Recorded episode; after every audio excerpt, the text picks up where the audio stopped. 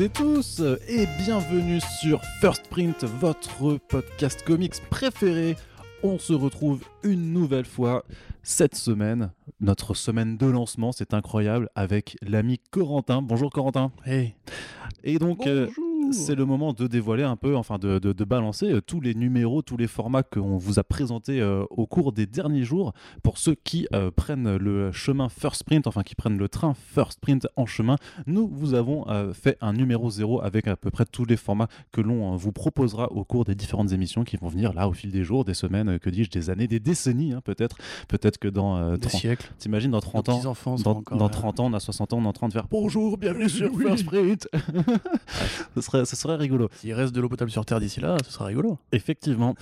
Alors, on est là dans un, dans un premier numéro euh, du, du format Front Page. Alors, Front Page, qu'est-ce que c'est? Alors, déjà, c'est très très moche quand tu le dis avec l'accent français, mais c'est euh, notre revue d'actualité comics et adaptation.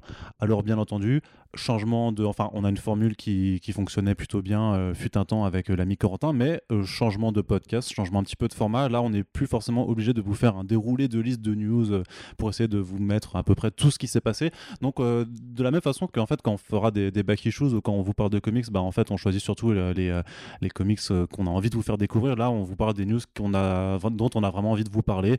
Et c'est-à-dire que, par exemple, la reprise d'un tournage ou l'annonce de, de telle telle personne pour... Enfin, voilà, disons qu'on vous parlera pas forcément euh, de la fin de, de Supergirl à- après la saison 6, puisque, avec tout le respect qu'on a pour Supergirl, c'est pas quelque chose dont on a forcément envie de vous parler dans ce podcast. On a envie de- d'aborder d'autres sujets et euh, notamment bah, de vous parler de comics. Alors le déroulé, par contre, ce sera bien entendu de commencer euh, à vous parler des comics de façon assez générale, donc avec de la news, enfin de l'actualité de, de la VO, mais aussi de la VF. Et puis ensuite, on passera du côté des adaptations avec un petit peu de séries télé et de cinéma, ce qui est vachement bien pendant avec la crise du Covid, c'est qu'on a beaucoup moins d'actualité de ce côté-là, et donc ça nous permet de nous concentrer sur le papier, et c'est ce qu'on aime, Euh, n'est-ce pas, Corentin? Tout à fait, Arnaud. eh bien, nous allons commencer tout de suite avec des bonnes nouvelles qui nous viennent euh, du, euh, du milieu du comics indépendant. Puisque euh, les éditeurs, euh, même s'ils connaissent tous la crise, eh bien, euh, continuent de faire des, des annonces avec pas mal de nouveautés qui arrivent dans, dans les prochains mois. Donc il y, en a un qui a retenu mon attention particulièrement, c'est le nouveau titre de Carey Andrews. Alors je ne sais pas comment on dit son prénom en Carey. anglais. Carey. Carrie, Avec les, d'après République. D'accord, je, je ne sais pas les, les deux Je A crois. comment on se, ça se prononce. Euh, un titre qui s'appelle Erratic, Erratic, euh, avec euh, Andrews donc au scénario et au dessin, donc euh, comme sur euh, Renato Jones euh, qui était sorti, 1%. qui était sorti il y a quelques années maintenant déjà. hein, déjà le temps passe vite. à découvrir en VF chez Achilleos, un très bon, j'ai envie de dire, un très bon essai cathartique de, je dirais, un très bon défouloir politique, clairement. Non, pas seulement. Il y, a- il y avait vraiment des idées. On en reparlera quand on parlera du voilà plus plus tard quand on parlera de Mark Russell dans un autre podcast. Mais euh, c'était vraiment très bien et surtout c'est euh, au-delà même de ses qualités de scénariste, euh, c'est un artiste vraiment très très talentueux qui travaille en numérique avec une palette de styles assez riche. C'est vraiment très très beau à regarder. Du Carrie Andrews en général, il avait aussi fait du Iron Fist chez Marvel. Et là donc il revient. euh, tu veux peut-être présenter le projet ou- Ouais, un petit peu. euh, je, je peux un petit peu attaquer, le- à présenter le projet. Donc ça, ça s'appelle donc voilà, c'est une mini-série en 5 numéros qui s'appelle Erratic, qui euh, sortira donc chez AWA, euh, donc euh, le petit éditeur indépendant qui s'est lancé euh, cette année, tant bien que mal, hein, avec avec les difficultés que que l'on connaît. Ça avait commencé notamment avec un très bon titre qui s'appelle The Resistance, donc de de. J.M. Straczynski et Mike Deodato Jr. Donc un titre qui montre l'humanité touchée par une pandémie mondiale, dont genre avec 80% de morts et parmi les survivants, il y a des êtres avec des super pouvoirs qui, qui se manifestent. Donc voilà, c'est il y a, il y a d'autres titres euh, comme euh, Red Border par exemple euh, qui sont euh, plus euh, terre à terre avec euh, ben là c'est vraiment genre ben, des migrants qui essaient de passer euh, la frontière euh, mexicaine et qui euh, sont euh, pris en chasse par des, des, ben, des milices d'extrême droite euh, qui veulent les arrêter. Et ils, se ils trouvent refuge chez des gens qui les aident, sauf qu'en fait, ben, ils séquestrent aussi des gens. Donc en fait, c'est un peu le, le genre de titre où euh, c'est le pire du pire du pire, tu vois. C'est que Mm. quels que soient les personnages sur lesquels tu tombes, euh, ça finit mal. Il y a aussi Girl Fight euh, de Frank Cho. Mais qui n'est euh, pas encore sorti. Non, mais il y euh, avait déjà Fight, le premier numéro qui avait été égrené. Juste si tu veux pour me donner un peu plus de positivité, parce que c'est pas, pas des mecs qui parlent que de, de tarés dégénérés ou de mecs d'extrême droite, etc. Il y a aussi Girl Fight pour les gens qui aiment bien les nanas en bikini qui se tabassent dessus sur une planète lointaine pour le plaisir des téléspectateurs du monde entier. Et Exactement. ça, mon gars, c'est du Frank Show. Et ça, c'est du Frank Show et c'est et ça ce qu'on aime. Enfin bref, voilà, donc euh, Upshot, euh, qui est le label principal de AWA, euh, sortira donc cette mini-série. Euh, le pitch, Oui. le pitch, Framboise le pitch framboisé, le pitch framboisé, on reprend les, euh, les bonnes vieilles habitudes, très cher Corentin. Euh, le pitch, en fait, c'est euh, une, une jeune femme qui, qui peut avoir des, des super pouvoirs, qui est adolescente, sauf que euh, c'est à une, une durée limitée. Et c'est-à-dire qu'en fait, quand elle est face à des situations euh, dramatiques, ben, en fait, elle a que genre euh, 15 minutes pour, euh, pour, sauver, pour sauver le monde, grosso modo. Euh, 10 minutes. 10 minutes, pardon. Mais pardon t'es- 10 minutes. c'est c'est une fille. Oui. Ouais, j'ai cru comprendre. Enfin, j'ai mal lu la- l'article alors. Ah non, pardon, Oliver. Oui, Non, non, pardon, rien à voir. Oliver. Fist, c'est ça Non, non, Oliver Leaf. Ah, Pardon, Oliver Leaf. Pourquoi Fist? Euh, Tout à fait. D'ailleurs, la... bon, les premières images sont assez éloquentes sur euh, l'inspiration Spider-Manienne. euh, C'est très Spider-Man sur la Voilà. couverture, Surtout la effectivement. couverture. Je crois qu'il y a une variante de Deodato euh, qui reprend exactement une posture de, de Spidey. Euh, bon, bah, effectivement, alors voilà, le concept a l'air assez, euh, comment dirais-je, très abordable sur le papier. Oui. Mais il est très possible qu'en fait, euh, Carrie Andrews se serve de ça pour euh, aussi disséminer un peu, euh, peut-être une parodie de super-héros. Ça me rappelle beaucoup ce qu'avait fait euh, le mec qui a fait Sex, euh, Joe Casey. Oui. Quand il a fait justement Sex, une parodie un peu de Batman, ou bien même The Bounce, qui est une parodie de Spider-Man euh, un peu fonce-dé, halluciné, etc. Et ce qui est sûr, c'est que ça, ça va être très joli. Puisque Carrie Andrews en général ne déçoit pas, il a un trait très dynamique, euh, des combats assez, assez beaux, des, justement très talentueux pour les postures et les textures, etc. Euh, mais effectivement, après le plot est quand même assez. Enfin, c'est du Hourman euh, croisé avec Spider-Man. ça, ça, ça, fait, ça fait énormément penser à ça, effectivement. Il faudra sur- surtout voir aussi un petit peu à quelle technologie est utilisée vraiment pour, pour obtenir ces super pouvoirs. Pour voir un petit peu si pas. Ça, parce que moi, ça me fait un peu aussi. Pardon. Ça me fait un peu aussi penser à des titres comme Jacked, tu vois, où Mm, vraiment le, ouais. le, le délire c'était vraiment la, la- la pilule qui donne des super pouvoirs. Ça, ça rappelle aussi du coup euh, Power, euh, Project Power sur Netflix euh, qui utilisait euh, clairement ce- cette inspiration aussi, même si c'était un film et que c'était pas hyper bien. Euh, mais voilà, donc euh, nouveauté de Carrie Andrews, ça fait du bien de le revoir parce que moi je trouve qu'il nous manque euh, depuis ben, la fin de Renato Jones, qui n'avait pas Carrément, forcément, bah, qui était vachement bien, mais qui a un peu le, ce côté maudit des titres.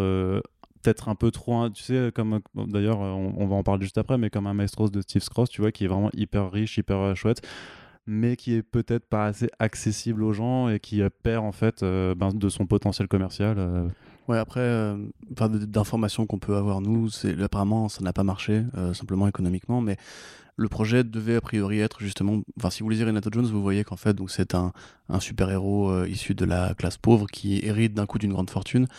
Et, mais ne supportant pas les pauvres, un petit peu comme Batman, il a un Alfred qui va l'entraîner à massacrer les, les riches sur une liste préétablie. Donc euh, il y a des références à Donald Trump, évidemment, il y a des références à euh, Steve Jobs. Euh, et en fait, ça lui permettait un petit peu d'évoquer différents points de la culture des 1%, donc des grandes fortunes qui dominent le monde, pour euh, avoir vraiment une critique assez, euh, comme tu disais, des fouloirs, un peu coup de poing, vraiment. Mm. Et euh, tout ça de manière très ludique, avec des hommages à Frank Miller, etc. Donc c'était vraiment une super BD qui, je pense, aurait mérité d'avoir une vraie, très longue série. Il se peut que son absence soit aussi expliquée par le, justement, la, la- la déception du volume 2 qui a vraiment conclu les choses très vite. Trop vite, à mon sens. Je vous conseillerais plutôt que de lire que le 1, entre guillemets, même si, évidemment, lisez les deux, mais je veux dire, on sent un petit peu une amertume, justement, une fin un peu bâclée, un peu précipitée pour se débarrasser de ce projet-là.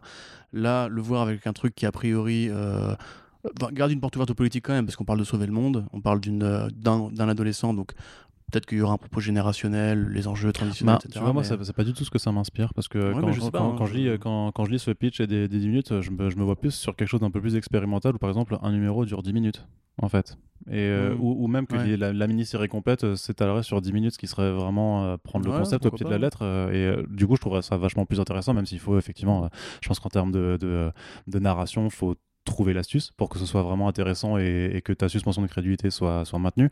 Mais euh, c'est plutôt vers quelque chose d'assez euh, euh, plus fun en fait. J'ai pas l'impression de, de le voir euh, aller dans quelque chose d'aussi engagé politiquement notamment qu'un Renato Jones. En tout cas, ça fait plaisir de le savoir de retour. C'est Oui, une mini-série en clairement. 5 numéros, donc c'est-à-dire que le projet a été bâti comme ça et qu'il n'y aura pas justement cet effet Renato avec des, euh, une annulation qui vient plus vite que prévu et du coup bah, tu condenses ton intrigue et tu vois que, que, ça, que, ça, que ça perd un petit peu en, consistance, en tout cas ou en cohérence. Donc euh, voilà, j'ai envie de dire. Euh, c'est sûr que vu que nous ne rédigeons pas euh, d'actualité sur, sur, ces, sur ces titres forcément, euh, c'est peut-être un peu dur de, vous figurer la chose. Donc pour l'instant, on, vous dira juste où est-ce qu'on a vu euh, l'actualité peut-être pour, euh, pour, euh, pour resituer. En tout cas, notamment pour les news de Comics Indé, puisque c'est vraiment pas ce qui, ce qui SM le web francophone forcément. Donc là, c'était simplement sur Bleeding Cool. Donc de toute façon, vous cherchez Carrie Andrews Erratic. Vous retrouverez donc les couvertures, la jolie image. Et donc ça arrive en décembre 2020, puisque ces derniers temps, justement, tous les éditeurs américains font leurs annonces pour ce qui arrive euh, à l'hiver prochain. Et ouloulou, il y aura des titres euh, euh, un peu glacés, j'ai envie de dire. Voilà, parce que complètement. Alors justement, on parlait de Maestros et de Steve, et de Steve Cross euh, juste avant. Et ben ça tombe bien. Tu sais pourquoi ça tombe bien? Parce qu'il a annoncé un nouveau projet. Exactement. Eh Et oui. quel est donc ce Je savais, j'ai projet vu le conducteur avant. Ce projet, c'est Un Americana Non, Post-Americana. Post-Americana, pardon. Post-Americana. C'est une donc, euh, référence euh, au terme Pax Americana qui désigne. euh, Qui désigne, oui, vas-y. le concept de paix après la Deuxième Guerre mondiale. Tout à fait, bravo Arnaud. Qui est aussi le nom d'un numéro de. The Multiversity Par. Frank Quitely et Grant Morrison. Oui, voilà, bravo. Qui parodie quel comics? Euh, Watchmen. Voilà, il est trop fort. J'ai bien appris ma leçon. C'est bien. Voilà, 20 sur 20, monsieur. Merci. Euh, donc, Post Americana, effectivement, donc, euh, raconte là encore un futur déliquescent, décidément. C'est bizarre, on euh, dirait que euh, les auteurs et les artistes sont vachement inspirés par Ouais. euh, une certaine actualité. Oui, curieusement, oui. On voit plein de titres avec des fins du monde là en ce moment. C'est Alors que Cross, euh, enfin Cross a toujours été, je pense, un, un quepon un peu énervé, mais là effectivement, euh, donc c'est celui qui fait Maestros, comme tu disais, une très bonne BD qui est éditée en France chez Comics. Euh, ça parle d'un futur dans lequel entre guillemets la, la collapsologie avait raison, c'est la fin du monde, et euh, les grandes fortunes, donc les 1% encore une fois, se réunissent dans un bunker pour euh, survivre euh, à la fin des temps. Alors le petit, le petit twist justement, c'est que normalement il y a ce super bunker qui a été construit en fait pour héberger à la fois l'élite, on va dire les, les citoyens les plus, les plus aisés les plus riches, mais aussi tout ce qui est le corps administratif, législatif, donc les gens qui sont censés pouvoir faire fonctionner un pays. Sauf que quand la fin du monde est vraiment arrivée, bah, en fait il y a que les, les, les, les 1% qui, qui ont réussi à, à se réfugier dans le bunker. C'est-à-dire que bah il y a, il y a- y a pas d'hommes formés politiquement et de, de, de gens qui sont euh, vraiment euh, faits pour, euh, pour, pour diriger un pays. Et donc des décennies passent. Euh, Les décennies passent, le bunker est rouvert euh, a priori, et c'est euh, ça. Et bah, pendant, et- un membre de l'élite va s'improviser président, si j'ai bien compris. ouais, c'est ça. C'est du coup, c'est en fait, c'est l'histoire euh, dans un dans des États-Unis qui du coup de- sont devenus dévastés. C'est un wasteland comme euh, comme on, comme on appelle ça en anglais. Euh, en fait, c'est un mec très riche euh, qui décide de devenir le nouveau président des États-Unis. C'est vrai- c'est Qu'est-ce que ça m'évoque Ah ben alors c'est quand même vraiment vraiment. Dis-moi, Jamy, ça me dit un truc, t'as jamais vu ça quelque part, toi? Eh bien, c'est très simple. C'est c'est vraiment incroyable comment. euh, Qu'est-ce qu'on est drôle? Oui. Euh, mais du coup, ouais, voilà. Bon, en tout cas, Cross, c'est vraiment. Enfin, Cross, pardon, j'arrête de dire Cross.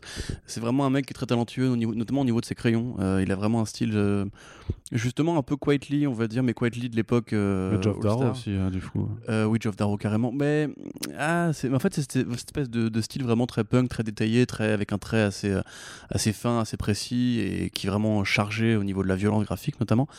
Euh, effectivement, je pense, je vois effectivement les scènes dont tu parles pour Geoff Darrow avec le, le rejeton de, dans, euh, dans Maestros. Euh, donc ça va forcément être bien de toute façon. Euh, en tout cas beau. C'est un mec qui de toute façon aime bien rentrer dans l'art, donner des référents très évidents et y aller à coups de blagues de beat et des têtes explosées. Donc pour les grands enfants un peu euh, colériques comme nous, je pense que c'est très bien. Et c'est bien voilà, de, voir que ce mec justement, ils se sont paris de revenir avec un, un comics qui a marché, qui, a su trouver son public et a priori, euh, espérons que ce sera le cas aussi pour celui-là, qui sera sûrement beaucoup mieux que Undiscovered Country de Scott Snyder, Charles Soule et Cameron Collie, qui n'est pas terrible du tout. Voilà. Mais qui a aussi cette thématique de dépeindre euh, à la fois une Oui. Amérique euh, qui, a- qui a décliné parce que la société s'est Oui, non, mais effondrée. d'où d'où le comparatif, tu- hein, j'étais pas juste en train oui. de défoncer le truc euh, gratuitement. Non, non, mais non, mais ce, ce n'est pas du tout, du tout dans tes habitudes Non, de, bah non. de- de- de défoncer des choses gratuitement, Corentin. Euh, Ce qu'on oubliait de dire un petit peu, c'est que voilà, il y a ce mec qui veut devenir président, président des États-Unis, mais il y a aussi une jeune femme euh, qui elle a vécu euh, bah, toutes ces années dans, dans, dans la déchetterie géante qui est devenue les États-Unis et qui bah un peu le, euh, qui a un petit peu le seum Voilà. et donc euh, La veut- classe pauvre qui va vouloir euh, qui se veut venger. un peu se venger. Donc tu as aussi une approche peut-être, enfin quand tu vois la couverture notamment, euh, avec euh, voilà, c'est tous ces rednecks, c'est c'est un peu Mad Max, c'est un peu, euh, Mm. c'est vraiment. C'est un peu Shaolin Cowboy aussi. Ouais, bah, clairement. C'est très post-apocalyptique et très redneck. Et avec donc du coup, des, j'ai dit des couleurs de Dave Stewart. Pour, pour ajouter, parce que c'est quand même Moi, pas. je t'écoutais pas. C'est vrai. Ouais. Donc euh, voilà, très, très bon. Non, mais t'as quand même aussi ce- cette ambiance peut-être un peu euh, guerre civile, en tout cas, ou États-Unis, enfin État des Unis, euh, techniquement, Oui, oui, que tu retrouvais enfin, aussi dans d'autres titres comme un Days of Hate d'Alex Scott. Et, justement, enfin, il y, aura probablement peut-être des podcasts qui parleront justement de la politique dans les comics à terme. Je, Mais- je, je- je- je sais pas pourquoi tu le teases, parce que je crois qu'on l'a annoncé dans l'épisode 0, en fait, que Ah ouais notre première mini-série Omnibus, c'était Ouais, sur... ce sera sur euh, comics et politique. euh, D'accord. Mais bref. Et euh, sinon, bah, je viens de me saborder notre teasing, c'est pas Cela grave. étant vraiment entre Prez, euh, Renato Jones, celui-là, enfin il y a vraiment beaucoup de comics, enfin beaucoup de comics, beaucoup d'œuvres en général qui se sont mises à parler vraiment de politique de manière très frontale avec, avec la présidence de Donald Trump et, Et même avant. et même avant. Et je trouve ça vraiment très bien justement que, parce qu'on a, on a vécu une année compliquée politiquement mais pas que.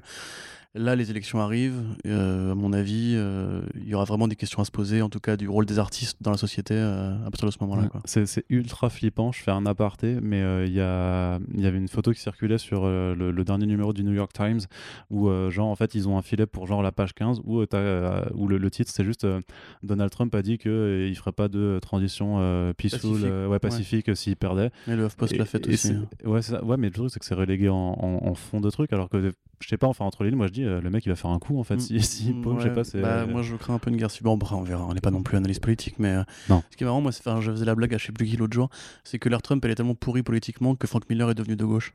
tu vois, c'est vraiment, genre, euh, on, on en parlera peut-être d'ailleurs un jour de ce fameux numéro euh, de Dark Knight euh, Golden Chain, peut-être. Peut-être. Bah, surtout- bah, oui, surtout qu'il ressort là, euh, bah, là, maintenant, en ce moment, il, il est, Bah, voilà. ressorti chez, chez. Urban, mais après, il me semble qu'on en a déjà parlé en podcast, euh, il fut un temps. Mais on peut en remettre une couche, euh, peut-être, Ah. par exemple, je ne sais pas, pour euh, ce fameux, cette fameuse euh, mini-série qui arrive en podcast. Euh. Peut-être. Euh, Je ne sais pas, je ne sais Si pas. Mais sait en tout cas, c'est bien de proposer des idées. Euh, N'hésitez pas aussi à réagir, bien entendu, si vous êtes- parce que voilà, vous savez un peu notre thématique. Si donc vous êtes pro-Trump, c'est ça. On vous invitera, ça va, ça va bien se passer, euh, ça va pas être, euh, ça va être très détendu, euh, bien entendu. Euh, donc voilà pour, euh, alors. Par rapport à juste à ça, ce que je disais, donc euh, ceux qui ne le savent pas, donc euh, j'écris un petit peu sur une plateforme qui s'appelle Medium et euh, j'ai décidé de- d'essayer de, faire une, une sorte de, de- de long format régulier pour parler justement de, de ce qui se passe dans les comics indés, d'essayer de un peu de, de compiler les, les meilleurs les meilleures actus là-dessus. Donc c'est c'est, donc c'est sur medium.com, vous cherchez Arnaud Tomasini du coup et vous pouvez ou Arnaud Kikou, je sais plus. non, c'est Arnaud Kikou. c'est Arnaud Kikou, hein. Je sais plus sur quel. euh, Oui, Arnaud Kikou. quoi. Pas Thomasini. Mais c'est Arnaud- bizarre. C'est vrai, c'est vrai. Non mais c'est Arnaud Kikou avec AUD et pas avec un O, donc euh, voilà, c'est. euh, Oh là là, il y a un twist. c'est toujours très compliqué de, de, de mettre. C'est Olivier Corentin sans tirer, tu vois. Voilà, il faut uniformiser un petit peu les pseudos, mais bref, voilà, j'écris sur Medium, je les partage de toute façon euh, sur Twitter quand, quand je les publie. Donc euh, euh, voilà, c'est tout ce qui se passe dans, dans le comics indé. J'essaie un peu de, de- de compiler les choses. Et donc c'est là-dessus que, par exemple, on parlait de, Post Americana. De, dans les dernières annonces, il y avait aussi, tu sais, Matt Kint et, euh, ah, et euh, Stray Bullet, euh, David Lafemme, qui ont sorti un, un comic book en loose day, euh, The Hero Trade, dont on va pas vous parler parce que du coup on peut même pas le lire en fait, euh, parce que c'est euh, chez Bad ID, un éditeur qui a eu la très euh, bonne idée, Bonne idée. ironie, euh, d'avoir un modèle qui est en fait que sur le single issue et c'est tout en fait, c'est-à-dire que c'est que dans des comic shops, il n'y a pas de trade après, il n'y a pas de numérique non plus, et, Et donc pas dans tous les comic shops non plus. et en plus, voilà, c'est sur une sélection. Bah, après, tu sais, au début, ils avaient limité à 50, puis vu que c'était quand même très demandé, euh, ils ont fait bon, ok, on va faire à 100 ou voire, voire 200. Mais euh, voilà, le- le- la démarche, elle est rigolote, enfin, elle est intéressante parce que c'est vraiment de dire on va forcer les gens à venir dans les comic shops. Euh, ce qui est arrivé est arrivé. Euh, les, maintenant, les numéros sont en vente à 700 dollars sur eBay, puisque bien entendu, euh, ben, voilà, ce, ce genre de modèle-là. il y avait quand même un, un beau roster pour le lancement, mais bon après. tant Bah, il y avait Matt hein. Kint notamment avec euh, Doug Braithwaite pour faire euh, ENIAC, mais ça c'est pas encore sorti. Mais par contre, ils ont profité du confinement pour euh, se faire un comic book euh, ensemble et le balancer en surprise comme ça. Donc c'est pas mal. Enfin, moi j'aime bien ça. j'ai- J'aime bien, même si ça me frustre un petit peu de pas pouvoir le lire. T'as quand même une émulation en fait des, des choses qui se créent des éditeurs qui essayent de faire des choses et euh, notamment sur les structures indépendantes qui à mon avis euh, ont, quand même vachement pris euh, dans les dents. Je pense notamment aux, auteurs et aux artistes et aux autrices. C'est voilà j'ai l'impression quand même que tu as plus d'énergie limite et on va en reparler juste après parce que justement il y a d'autres qui font des Kickstarter pour des projets il y, a des- y a des nouveaux labels qui se montent donc ça, ça a l'air en fait d'être plus, vivant. Alors qu'à l'inverse chez les Big Two alors soit on se repose un peu sur des trucs sur certaines facilités soit ça, ça croutonne un peu sur, euh, sur de l'event et du, euh, du projet facile. Euh, bah, Soit on réduit les sorties et on licencie du personnel. Ouais, on- euh, aussi. l'autre option. Aussi. Si Bah, pas envie de te faire c'est chier. pas pareil que le Covid entraîne des licenciements, Corentin, tu sais, ce sont des choses qui arrivent. J'avais fait un petit point juste pour signaler que Christopher Priest arrive chez Heavy Metal. Donc, euh, Ouais. non, t'es pas content toi Si, non, c'est vraiment. non, ah, putain, mais c'est incroyable. Dès que je dis un truc, tout le monde parle mais quoi, bah, en fait, Non, oui, je suis alors, content. alors en fait, je vais te faire un, un- on va faire une autre, un autre aparté sur euh, l'intonation. Parce que j'ai vraiment ce problème-là au taf. Dès que je dis que je suis content, les gens ils croient que je peux foutre de leur gueule en fait. Bah c'est ça parce qu'en fait, bizarre, hein. bah, mais en fait quand tu dis ouais, et ben en fait pour moi, Moi, ça- mais j'entends pas comme ça, moi. Je, Voilà, je m'en- je mais- m'entends différemment. Tu sais, j'ai un, un- un nez qui fait cavité, bref. non, mais vraiment, c'est cool. euh, Mon Christopher Priest qui revient pour. euh, Tu vas me donner le titre, euh, s'il te plaît? Entropie. Voilà, Entropie, donc qui est l'histoire d'un mec euh, qui est possédé plus ou moins par une entité chaotique. Il va aller la bastonner et euh, au fil de, cette- de ce combat, il détruira peut-être l'univers, mais peut-être pas. Donc là, c'est moins politique et plus de l'ésotérisme, voire du, du vrai super pouvoir à l'ancienne.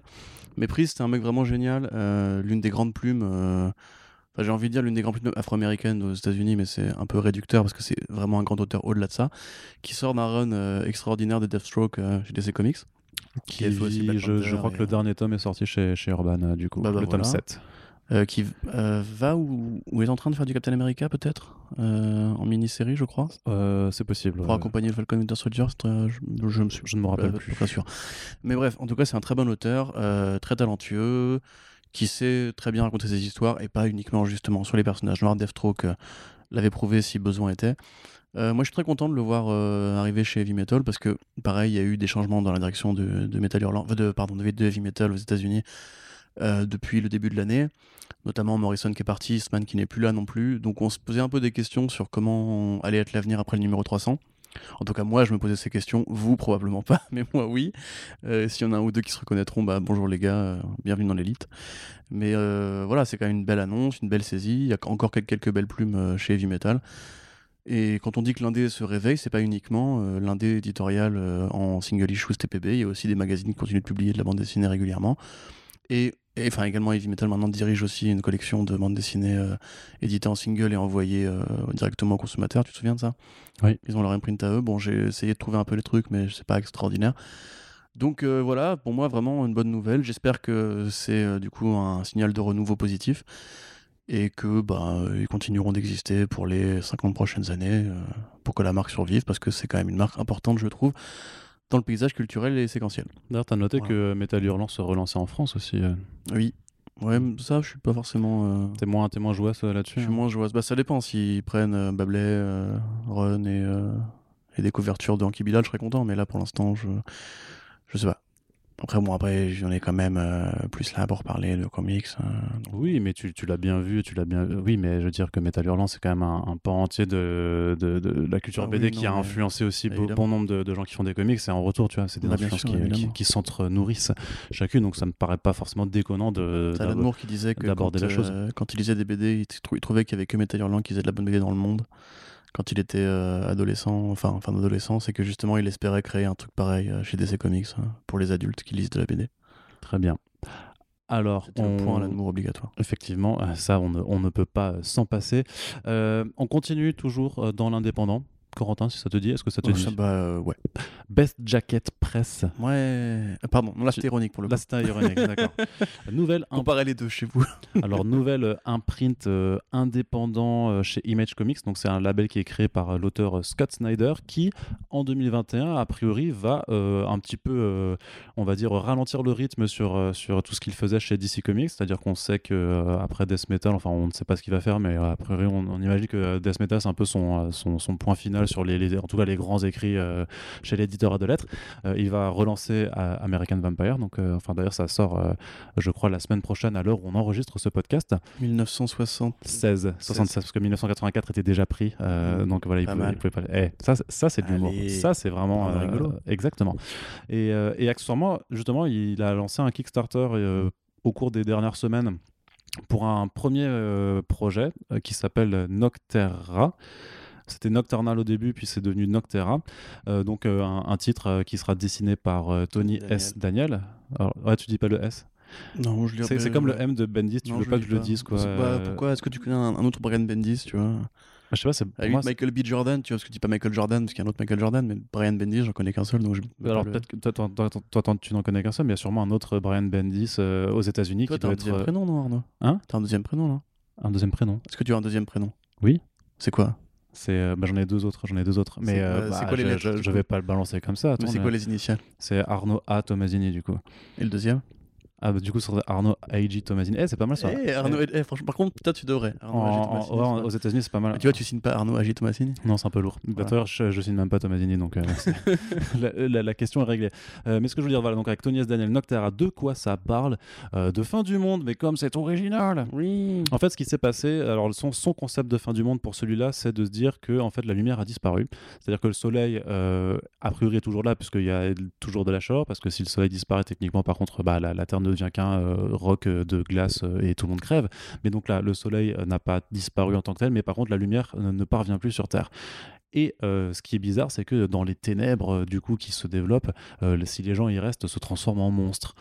Voilà, et c'est à peu près euh, tout ce qu'on a. Je sais pas s'il a dit monstre. Il, il- enfin, il a, Si, il si, a- c'est il a des dit créatures, des- des là, bah, on sait pas trop exactement ce que c'est. Enfin, c'est Alors, encore assez vaporeux. Toi, mais- t'as envie de jouer sur les synonymes aujourd'hui, c'est ça c'est... Non, bah, c'est Alors, il, a, il a pas dit monstre, il a, il a dit créature. Non, mais si tu veux, j'ose espérer que ce sera pas une série de monstres à la con euh, dans un futur dystopique, enfin dans un futur apocalyptique quoi. Pourquoi c'est vachement original On n'a jamais vu ça. mais-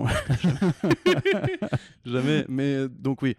Euh, et du coup, on suivra l'aventure d'une héroïne qui sera une sorte de, euh, de passeuse, un petit peu comme euh, dans les postes frontières, qui a a priori a la capacité de, voyager entre les points de lumière euh, à travers l'obscurité et qui du coup bah, guide les humains, un petit peu comme dans euh, comme dans l'intro de Death Stranding, euh, pour ceux que pour, pour ceux qui ça parle. Euh, moi, j'ai envie de dire que le projet me paraît pas spécialement très original par rapport à ce que Snyder avait dit qu'il voulait faire depuis des années, etc. Parce que il nous sort quand même le truc de ouais, j'ai plein d'idées, j'ai plein de projets, etc. Il faudra voir. Pour l'instant, dans Discovered Country, bon bah on a compris, grosso modo, l'Amérique s'est enfermée sur elle-même et est devenue une sorte de, de foire aux monstres à la Mad Max. Là, ce projet-là, hmm, c'est pas forcément un truc qu'on n'a jamais vu avant. Euh, ça a en plus le défaut d'être fait par, par Tony S. Daniel. euh, Toi, pas t'aimes, mec qui- t'aimes pas son dessin, c'est ça euh, hein alors, je vais t'expliquer. Alors, c'est pas que j'aime pas son dessin. c'est- ouais, vas-y, C'est que son dessin me brûle la rétine. J'ai perdu deux points à chaque œil à cause de Tony Daniel. Quand j'ai essayé de lire son Batman, Et je, trouve, je trouve ça, je trouve ça super vilain Ouais. de ta part. Ah bon, pardon, je croyais que tu parlais, je du dessin de Tony Daniel. Mais non, mais moi Euh, j'aime bien, non, c'était, mortel son Non, non, Détective mais Comics j'en- 1. j'en- J'en fais beaucoup. Oh non. Mais si, contre, avec, non, euh, attends, avec la peau de- arrachée du Joker là. Mais Ouais. C'était. euh, Je sais pas, moi je trouve que c'est un. tu sais que c'était il y a 10 ans Je déjà. trouve que c'est du sous David Finch qui est déjà du sous Jim Lee. Du coup, il y a un truc qui déconne dans la généalogie. Tu vois, il y a eu un truc. Bah, tu peux quand même. c'est non, pas je- Brett Booth, hein, attention, mais non, je j'aime pas. Et surtout, c'est au niveau des designs. C'est- Brad Booth, c'est sais, c'est le fond du- le, clone, raté, genre le bizarro de, de Jim Lee en fait. tu c'est bizarre, on y 52 de Jim Lee. Non, Après, voilà, enfin, chacun ses goûts, il n'y a pas de problème si ça vous plaît, mais euh, vraiment au niveau des designs, parce que du coup, c'est le créateur visuel de la série aussi, ça fait très années 90, je trouve. Ça fait très euh, Bah oui. Image Comics, mais mauvaise période, quand vraiment ça commençait à recycler. Euh, J'ai vraiment l'impression que la série. après, il faut voir, hein, mais pour l'instant, pour moi, la série me tente pas du tout dans tous les projets que Snyder a actuellement. Ouais. Et ça tombe bien, puisque. Parce qu'il y en a un deuxième, alors je veux quand même préciser que c'est si, c'est quand même quand on regarde la couverture que, que j'ai mis sur, sur, sur Medium. euh, c'est même- oui, c'est-. Non, non, mais c'est un monstre dessus. C'est, enfin, c'est- tu peux pas dire euh, non, c'est une créature, on sait pas si c'est des Non, mais ce que je veux dire, c'est justement dans le comparatif avec Death Stranding, pour le coup, on sait pas quelle est la vocation de ces monstres, euh, qu'est-ce que eux ils ont. Parce que rappelle-toi de The Wake, tu vois, où il y avait une sorte de twist sur la fin, où en fait Mhm. finalement ces bestioles étaient pas si malfaisantes et tout. Donc voilà, moi j'attends de voir un petit peu, parce qu'en général, Snyder, c'est un mec qui construit quand même en avance ses univers. Euh, J'aimerais bien savoir du coup où est-ce qu'il veut aller avec ça, tu vois. Parce que Ouais. Pour l'instant, c'est pas encore très clair. Mais c'est euh, voilà, enfin, je veux dire, j'attendrai de juger sur place, euh, évidemment. En tout cas, il faudra voir aussi d'une façon assez curieuse, c'est euh, parce que mal- même si c'est un projet qui a été kickstarté, il le fait pas en total indé euh, tout seul, c'est-à-dire qu'il est quand même avec un label chez Image et tu pouvais dire euh, que c'est un peu euh, Sur Miller World? non non non non non pas dans, pas dans ce sens-là. En fait que c'est un petit peu injuste par rapport aux créateurs qui font vraiment des trucs tout seuls, d'aller dans une grosse structure surtout quand t'as un gros nom, mais euh, le truc c'est que voilà ils touchent rien dessus en fait, ils gagnent pas un, un, un dollar sur sur les, les sous du Kickstarter, en fait ça lui sert à payer ses artistes. Voilà, et ça. surtout, ça lui sert en fait à, à- là parce que là du coup ce numéro, la campagne de financement est, euh, est déjà finie. Euh, ça fait euh, 218 218 000 dollars, ce qui est cool.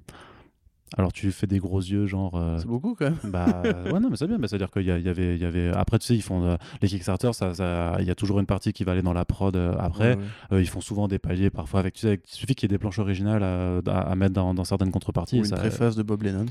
Ou- non, bah non. Euh, Enfin, pourquoi faire? Je comprends pas. Parce qu'il a fait 20 millions avec son Kickstarter. ouais. ah oui, non, mais oui, mais c'est pour ça que je- Ouais, tu vois. mais on- Il a une carte face cachée pour les Kickstarter. Qui Ouais, c'est ça. Euh, mais du coup, qu'est-ce que je voulais dire? Oui, que les sous engranchés euh, en plus du, euh, que, hum, le, palier pour produire le comics, en fait, sont euh, réinjectés. Disons que c'est le, le ruissellement qui fonctionne, tu vois, pour, pour faire le, prochain comic book. Et le prochain comic book a l'air un peu plus intéressant déjà artistiquement, puisqu'on retrouvera dessus la dessinatrice Ariela Cristantina, qui est pas forcément... la plus connue dans l'industrie, c'est un peu une étoile montante, on va dire. Elle avait fait Insect chez Aftershock Comics avec Marguerite Bennett, qui était un titre d'horreur euh, dans une époque un peu victorienne, donc qui était assez, euh, assez lugubre, avec justement des, des, enfin, et titres féministes aussi, avec en fait des femmes qui étaient capables de se transformer un peu en insectes et qui euh, bouffent des gens. Et euh, il y avait une histoire de romance interdite là-dedans, c'était assez, assez, c'était mi-sexy, ça, ça faisait un peu penser à du Mirka Andolfo euh, par moment. Donc c'était un peu sexy en même temps, par moment c'était très, très violent, très, très, assez gore. Euh, mais vraiment un titre assez sympathique à découvrir qui est disponible en VF chez euh, Comics. En tout cas, le premier tome euh, chez eux. Je, me- je ne sais pas s'ils ont publié la suite. Et le, le titre c'est Insects, du coup, pour le sexy avec le jeu de mots. euh, Exactement. En fait, c'est Ouais, c'est c'est- Insects. S-E-X-T, c'est ça C'est ça, voilà. Ouais. C'est en fait c'est sexe, mais avec un X euh, pour faire, euh, Voilà. pour marquer sexe. Comme ça, euh, le- les mâles primitifs que nous sommes, quand on arrive dans le comic shop, on fait Oh, il y a marqué sexe, je vais acheter ça. Et ça marche. Et ça, c'est ça, et ça fonctionne. Tu en es la preuve vivante. c'est ça, effectivement. Donc voilà, donc Ariela Cristantina qui dessinera un titre qui s'appelle Chain. La couverture aussi est pour le coup assez, assez jolie. ouais, joli, ouais. On voit en fait des, des traces de sang avec des empreintes de mains et en fait il y a plein d'animaux, de silhouettes d'animaux sauvages euh, qui semblent toiser le lecteur avec un regard genre euh, on va te bouffer. Chain qui rapporte à chain. la chaîne alimentaire. Euh, voilà, on est sort dans une sorte de, de, de hood, whodunit. Je sais pas comment, je sais pas comment c'est un terme. Euh, Who done it whodunit, ouais. tu, tu parles des fictions policières où il y a un criminel, mais on sait pas qui c'est C'est ça? Ouais, Who done it, ouais. C'est ça. Non, mais je sais pas s'il y a un terme français en fait pour, pour ça. Euh, je sais pas. Donc, euh, mais voilà, Voilà. grosso modo, une, for- une, une forme d'enquête, une, une forme d'enquête euh, qui se passe dans, un, dans une société là aussi qui est partie en cacahuète, euh, puisque ben, les, animaux, euh, a priori, ont des bonnes raisons de- d'en vouloir aux êtres humains et a priori se- ont, réussi à se, ont réussi à se venger. Donc j'imagine que ça va un petit peu surfer voilà, sur des titres comme Animosity aussi, qui avait ce genre de thématique et qui était d'ailleurs aussi chez Aftershock et qui est publié en VF aussi chez Snorgle Comics et qui est vachement bien pour le coup. Euh, toi, t'en penses quoi de, ça, du, pitch Mais le pitch, il est pas. Enfin, c'est ce qu'on pense. euh, Ouais. C'est le pitch, mais je sais pas encore le pitch. Donc, euh, non, moi, ça me va. Pour le coup, je trouve que Snyder, il, est... il sait faire de l'horreur. Pour le coup, à mon avis, enfin, il sait mieux faire de l'horreur que de la science-fiction. Euh, L'idée. c'est la foire au taquet. Alors on va, non, on va mais- faire un jeu. On va faire un jeu. Pour les prochains euh, front page, vous prenez une petite bouteille et vous buvez un shot dès que. Corentin fait un petit taquet à Scott Snyder. Mais non, mais c'est pas grave, tu vois, c'est comme. euh, Et vous buvez un shot dès que euh, Corentin en place une sur Alan Moore aussi. Tu vois, c'est comme Bendy. Euh, Bendis, il est meilleur en polar que en, en slice of life. tu. Enfin, remarque, oui. Bah, après, chaque, chaque auteur a ses forces. Moi, je préfère justement le Scott Snyder de American Vampire et Witches que celui de The Wake ou, ou de Death Metal, pour le coup. Après, est-ce qu'on peut pas assez. Ouais, si, c'est c'est un peu du post-apo quand même, mais euh, bref, peu importe. Le fait est que voilà, moi le projet m'intéresse. Effectivement, euh, cet artiste dont je connais un tout petit peu le travail, euh, je trouve ça bien. La couverture a l'air, euh, enfin, me, me fait vraiment envie. Et euh, je sais pas moi, ça me fait penser bizarrement à ce film White Dog euh, sur euh, les quand, quand les chiens en fait se vengent des humains. hein. C'est White God. White God, pourquoi ça s'appelle White God? White Dog, c'est plus logique, mais. Bah non, bah oui, mais c'est voilà, excellent film, excellent oui, film. tout à White fait. Voilà. Donc ça fait penser un peu à ça, et je limite, je serais pas contre justement un- une petite réflexion sur le règne animal, sur je sais pas l'humain qui du coup aurait été dépa- dépassé par l'animalité dans le Mhm. futur. Euh, voilà, non, moi je suis pas forcément contre ce projet-là, et, et c'est cool de voir que effectivement, comme tu dis, Snyder se donne les moyens à ses artistes de travailler en exclusivité sur les projets en question. Contrairement pour tu vois, pour le coup, Sean Murphy, on pouvait se poser la question de pourquoi Kickstarter, pourquoi Indiegogo. Euh, là, Snyder a très bien défendu son projet, il n'y a pas de problème là-dessus. Et si effectivement il peut en plus financer deux comics pour le prix d'un, entre guillemets. euh, Bah, le, truc, l'interrogation, c'est de savoir si euh, ce, ce prochain chain va lui aussi être soumis à une campagne de financement participatif, de façon à, à financer ben, le, le troisième projet, puis le quatrième, ainsi de suite. Tu vois. C'est, euh, je pense que ça va être la façon dont ils opèrent. Après, ce qui peut être bien, c'est que si ça permet en nous de financer d'autres projets qui arrivent di- directement, bah, c'est une bonne chose. et on n'a toujours pas de nouvelles de son projet avec Frank Cavilla Ah non, bah non, ouais, Ouais. ça, ça fait. Ça Parce qu'il a quand même très, beaucoup très, de trucs très longtemps, euh, euh, C'était quoi de nouveau le hashtag qu'ils utilisaient NoFG, pour ça je- non Ouais. pas NoFG, je ne sais plus, enfin quelque chose avec quatre lettres. Mm. Et Frank Avila, Ouais, c'est ça, euh, c'est Night of the et on n'arrivait pas à trouver euh, qu'est-ce Mm. que ça pouvait être. Night, euh, of, Night of the G, ouais. peut-être, je ne sais pas. Night of the Ghouls. je ne sais pas. Mais en tout cas, oui, c'est vrai que euh, Scott Snyder voilà, et Frank ouais. Cavilla sont sur un projet d'horreur dont on attend des nouvelles depuis des mois et des mois Et maintenant. Frank et, Avila, moi je le follow sur euh, Twitter, il, il lâche rien par rapport à ça. Mm. Donc euh, peut-être que ça n'avance pas, peut-être qu'il attend d'avoir fini ça d'abord. Mais je, Bah non, parce que justement, forcément ça- un, éno- un immense fan de Frank Avila, moi c'est vraiment ça que j'attends Ouais. le plus dans les projets avec euh, Witches euh, suite.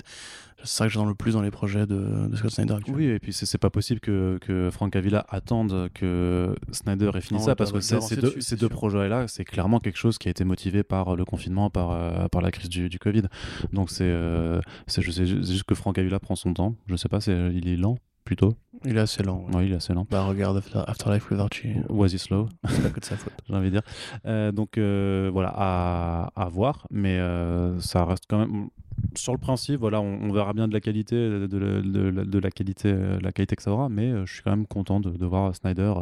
euh, j'ai envie de dire partir de Batman. Ouais, c'est ça. Ouais, déjà, bah, à partir de Justice League et du reste de DC, ça c'est certain. Mais de, donner du travail à d'autres artistes, c'est quand même une, une bonne façon de profiter, si tu veux, de son statut d'auteur important euh, pour faire croquer les, les petits frères et les petites sœurs. Non, c'est sûr. Et puis là, actuellement, vu qu'il il est en contrat avec le cinéma pour euh, Undiscovered Country. peut-être qu'il a envie justement de. euh, Enfin, je, je ne disais pas Miller World par hasard. À mon avis, il y a, il y a quand même vraiment une envie de d'avoir des projets qui peuvent ensuite s'exporter, etc. Euh, très clairement, moi, si tu veux, je trouve que Scott Snyder a besoin de revenir à de l'indé parce qu'il a fait vraiment le tour de ce qu'il avait à dire ou à faire sur la saga Metal. Évidemment, il faudra faire le tri des projets entre, les artistes, comme pour Miller, hein, entre les artistes et les pitchs qui sont vraiment intéressants ou non.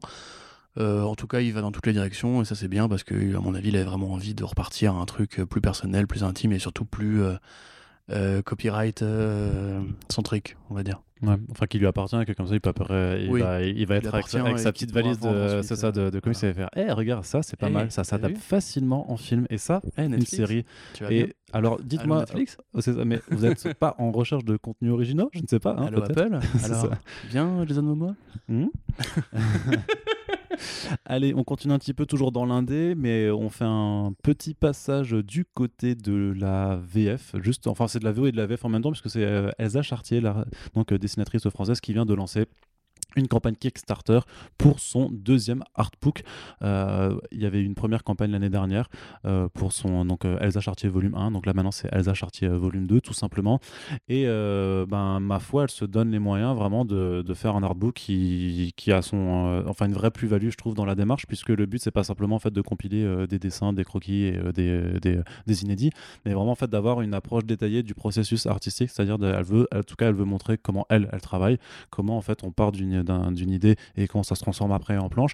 Et pour le coup, elle va euh, travailler avec des auteurs, euh, notamment avec euh, Matt Fraction, avec qui elle, elle fait November. D'ailleurs, cette campagne va accueillir le deuxième volume de la Commentary Edition de November, qui était une très bonne idée, c'est-à-dire que c'était de proposer l'album, mais avec plein d'annotations en fait c'est une version annotée par, bah, par celle qui l'a dessinée et pour le deuxième volume en fait ils vont pas faire si tu veux une reproduction euh, complète du, volume 2 mais en fait c'est un assemblage du 2 et du 3 mais euh, il y, a- il y aura aussi les commentaires de Matt Fraction euh, sur le script sur comment, comment ils l'ont construit. Donc euh, on, si vous aimez Elsa Chartier donc euh, euh, qui a commencé avec un comic book euh, auto-édité qui s'appelait The Infinite Loop qui a été repris par Glénat qui ensuite euh, s'est exporté euh, chez IDW euh, ce qui a permis ensuite à Elsa ben enfin c'est pas ça qui a permis, mais disons, ça, c'était dans, dans ce même laps de temps qu'elle est allée aux États-Unis, euh, enfin qu'elle a fait du travail pour les États-Unis euh, avec euh, Star DC. Wars, les Power Rangers et DC aussi. bah, DC, c'était- Starfire, il y avait un peu de. Harley Quinn, euh, il y avait pas mal de covers. Starfire, oui, effectivement. Ouais. Après Euh, Lou Pacino. Euh, c'était avant avant Lou Pacino ou après Je crois que c'était. euh, je me rappelle plus. Il me semble que c'est Lou Pacino qui avait redesigné le costume. Oui, oui, oui, ça doit Ouais. être ça. Ça doit être ça. Euh, elle avait fait Unstoppable Wasp euh, chez, Oui. chez Marvel. C'est vrai. Elle avait fait aussi bah, la suite de The Infinite Loop, Nothing But the Truth, qui était qui, avec Daniele Di Nucolo, qui était aussi chez, chez ADW. Et donc ensuite. November chez Matt Fraction, dont tu avais fait une critique euh, écrite euh, avec Matt Fraction. Pardon, avec, c'est ça, c'est chez chez Fraction. C'est ça, Tiens, Bonjour, tiens, j'ai des planches, connard. Traverser 10 000 km pour ça. Euh, oui, effectivement, c'est une très bonne euh, série de romans graphiques. Euh, Enfin, euh, Est-ce que le 3 est sorti déjà? Peut-être peut-être que oui, peut-être que, peut que non. Il faut se renseigner, Euh, En Corentin. tout cas, le 2, je, l'avais lu et est tout aussi excellent. Euh, une série de polars sur euh, trois femmes dans une ville qui sont liées par une sorte de complot à la fois policier et mafieux, euh, inspiré par le travail, encore une fois, de Cook, mais aussi de Mazzucchelli. C'était vraiment très joli. C'est une, une vraie, une vraie évolution dans, dans son style par rapport justement aux Poupie de Starfire ou, euh, ou même à la, à la, à la ressemblance avec Cook, puisque ça, ça, ça, ça- s'éloigne un peu du style Cook au fur et à mesure. Euh, c'était magnifiquement colorisé, c'est très bien écrit, c'était vraiment un dédale euh, labyrinthique euh, assez génial. Je sais pas si c'est prévu en VF, mais en tout cas, si c'est le cas, ruez-vous dessus. Oh, ça devrait arriver quand même, je pense. Voilà, si vous aimez les polars, justement, si vous aimez Mazzucchelli, si vous aimez le style de Parker, par exemple, c'est exactement euh, Mm. l'ambiance très froide, assez glacée, euh, grise grisonnante. Et vraiment, j'ai adoré ce projet. Je suis très content de voir euh, Jartier travailler sur ce genre de, de truc plutôt que de faire justement du super-héros ou autre.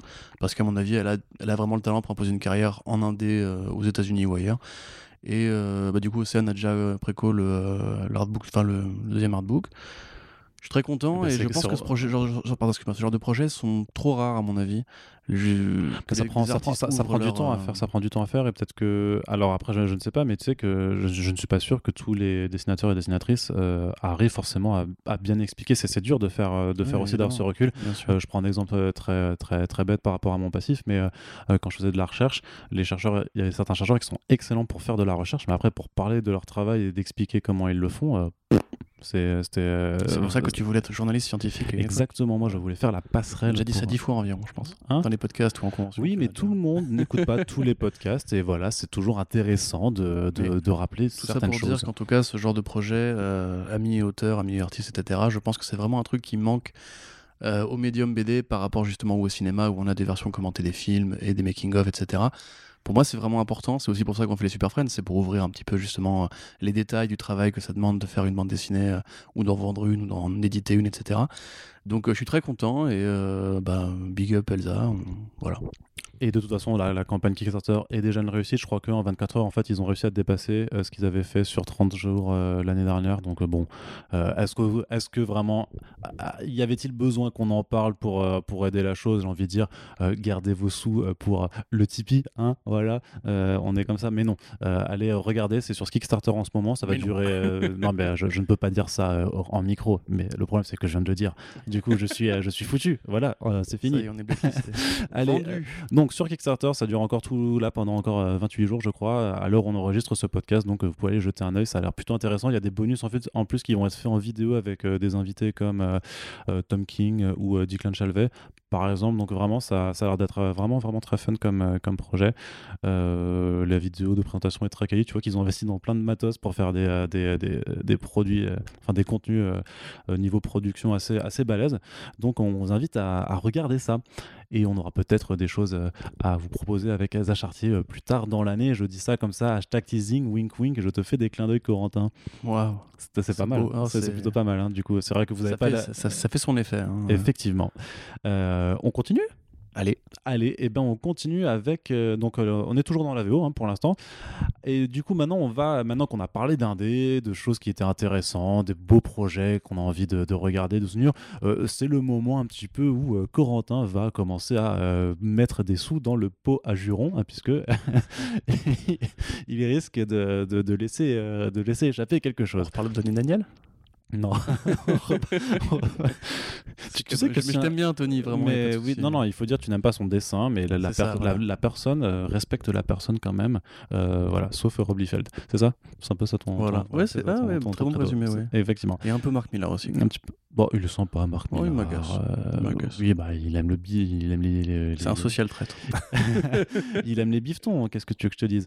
Euh, Dans les actus un petit peu de, de VO plus mainstream, on avait quand même une, nouvelle importante, pas forcément surprenante parce qu'on s'y attendait depuis quelques, quelques temps maintenant. C'est euh, DC Universe, donc euh, la, la plateforme euh, de DC qui proposait à la fois contenu vidéo et collection de comics en numérique, qui va se rebaptiser DC Universe Infinite pour le début de l'année prochaine.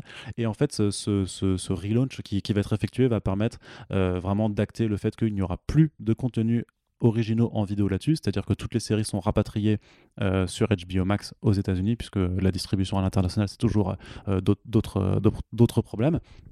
Et à partir de janvier 2021, donc que des, comics en numérique, 24 000 euh, comics à lire, waouh, trop bien. Mais par contre, vraiment intéressant, c'est que d'une part, à l'été 2021, ça devient accessible dans le reste du monde, et ça pour le coup, euh, c'est vraiment bien, surtout que c'est 8 euros, euh, enfin c'est 8 dollars par mois, donc c'est 2 dollars de moins que, que Marvel Unlimited.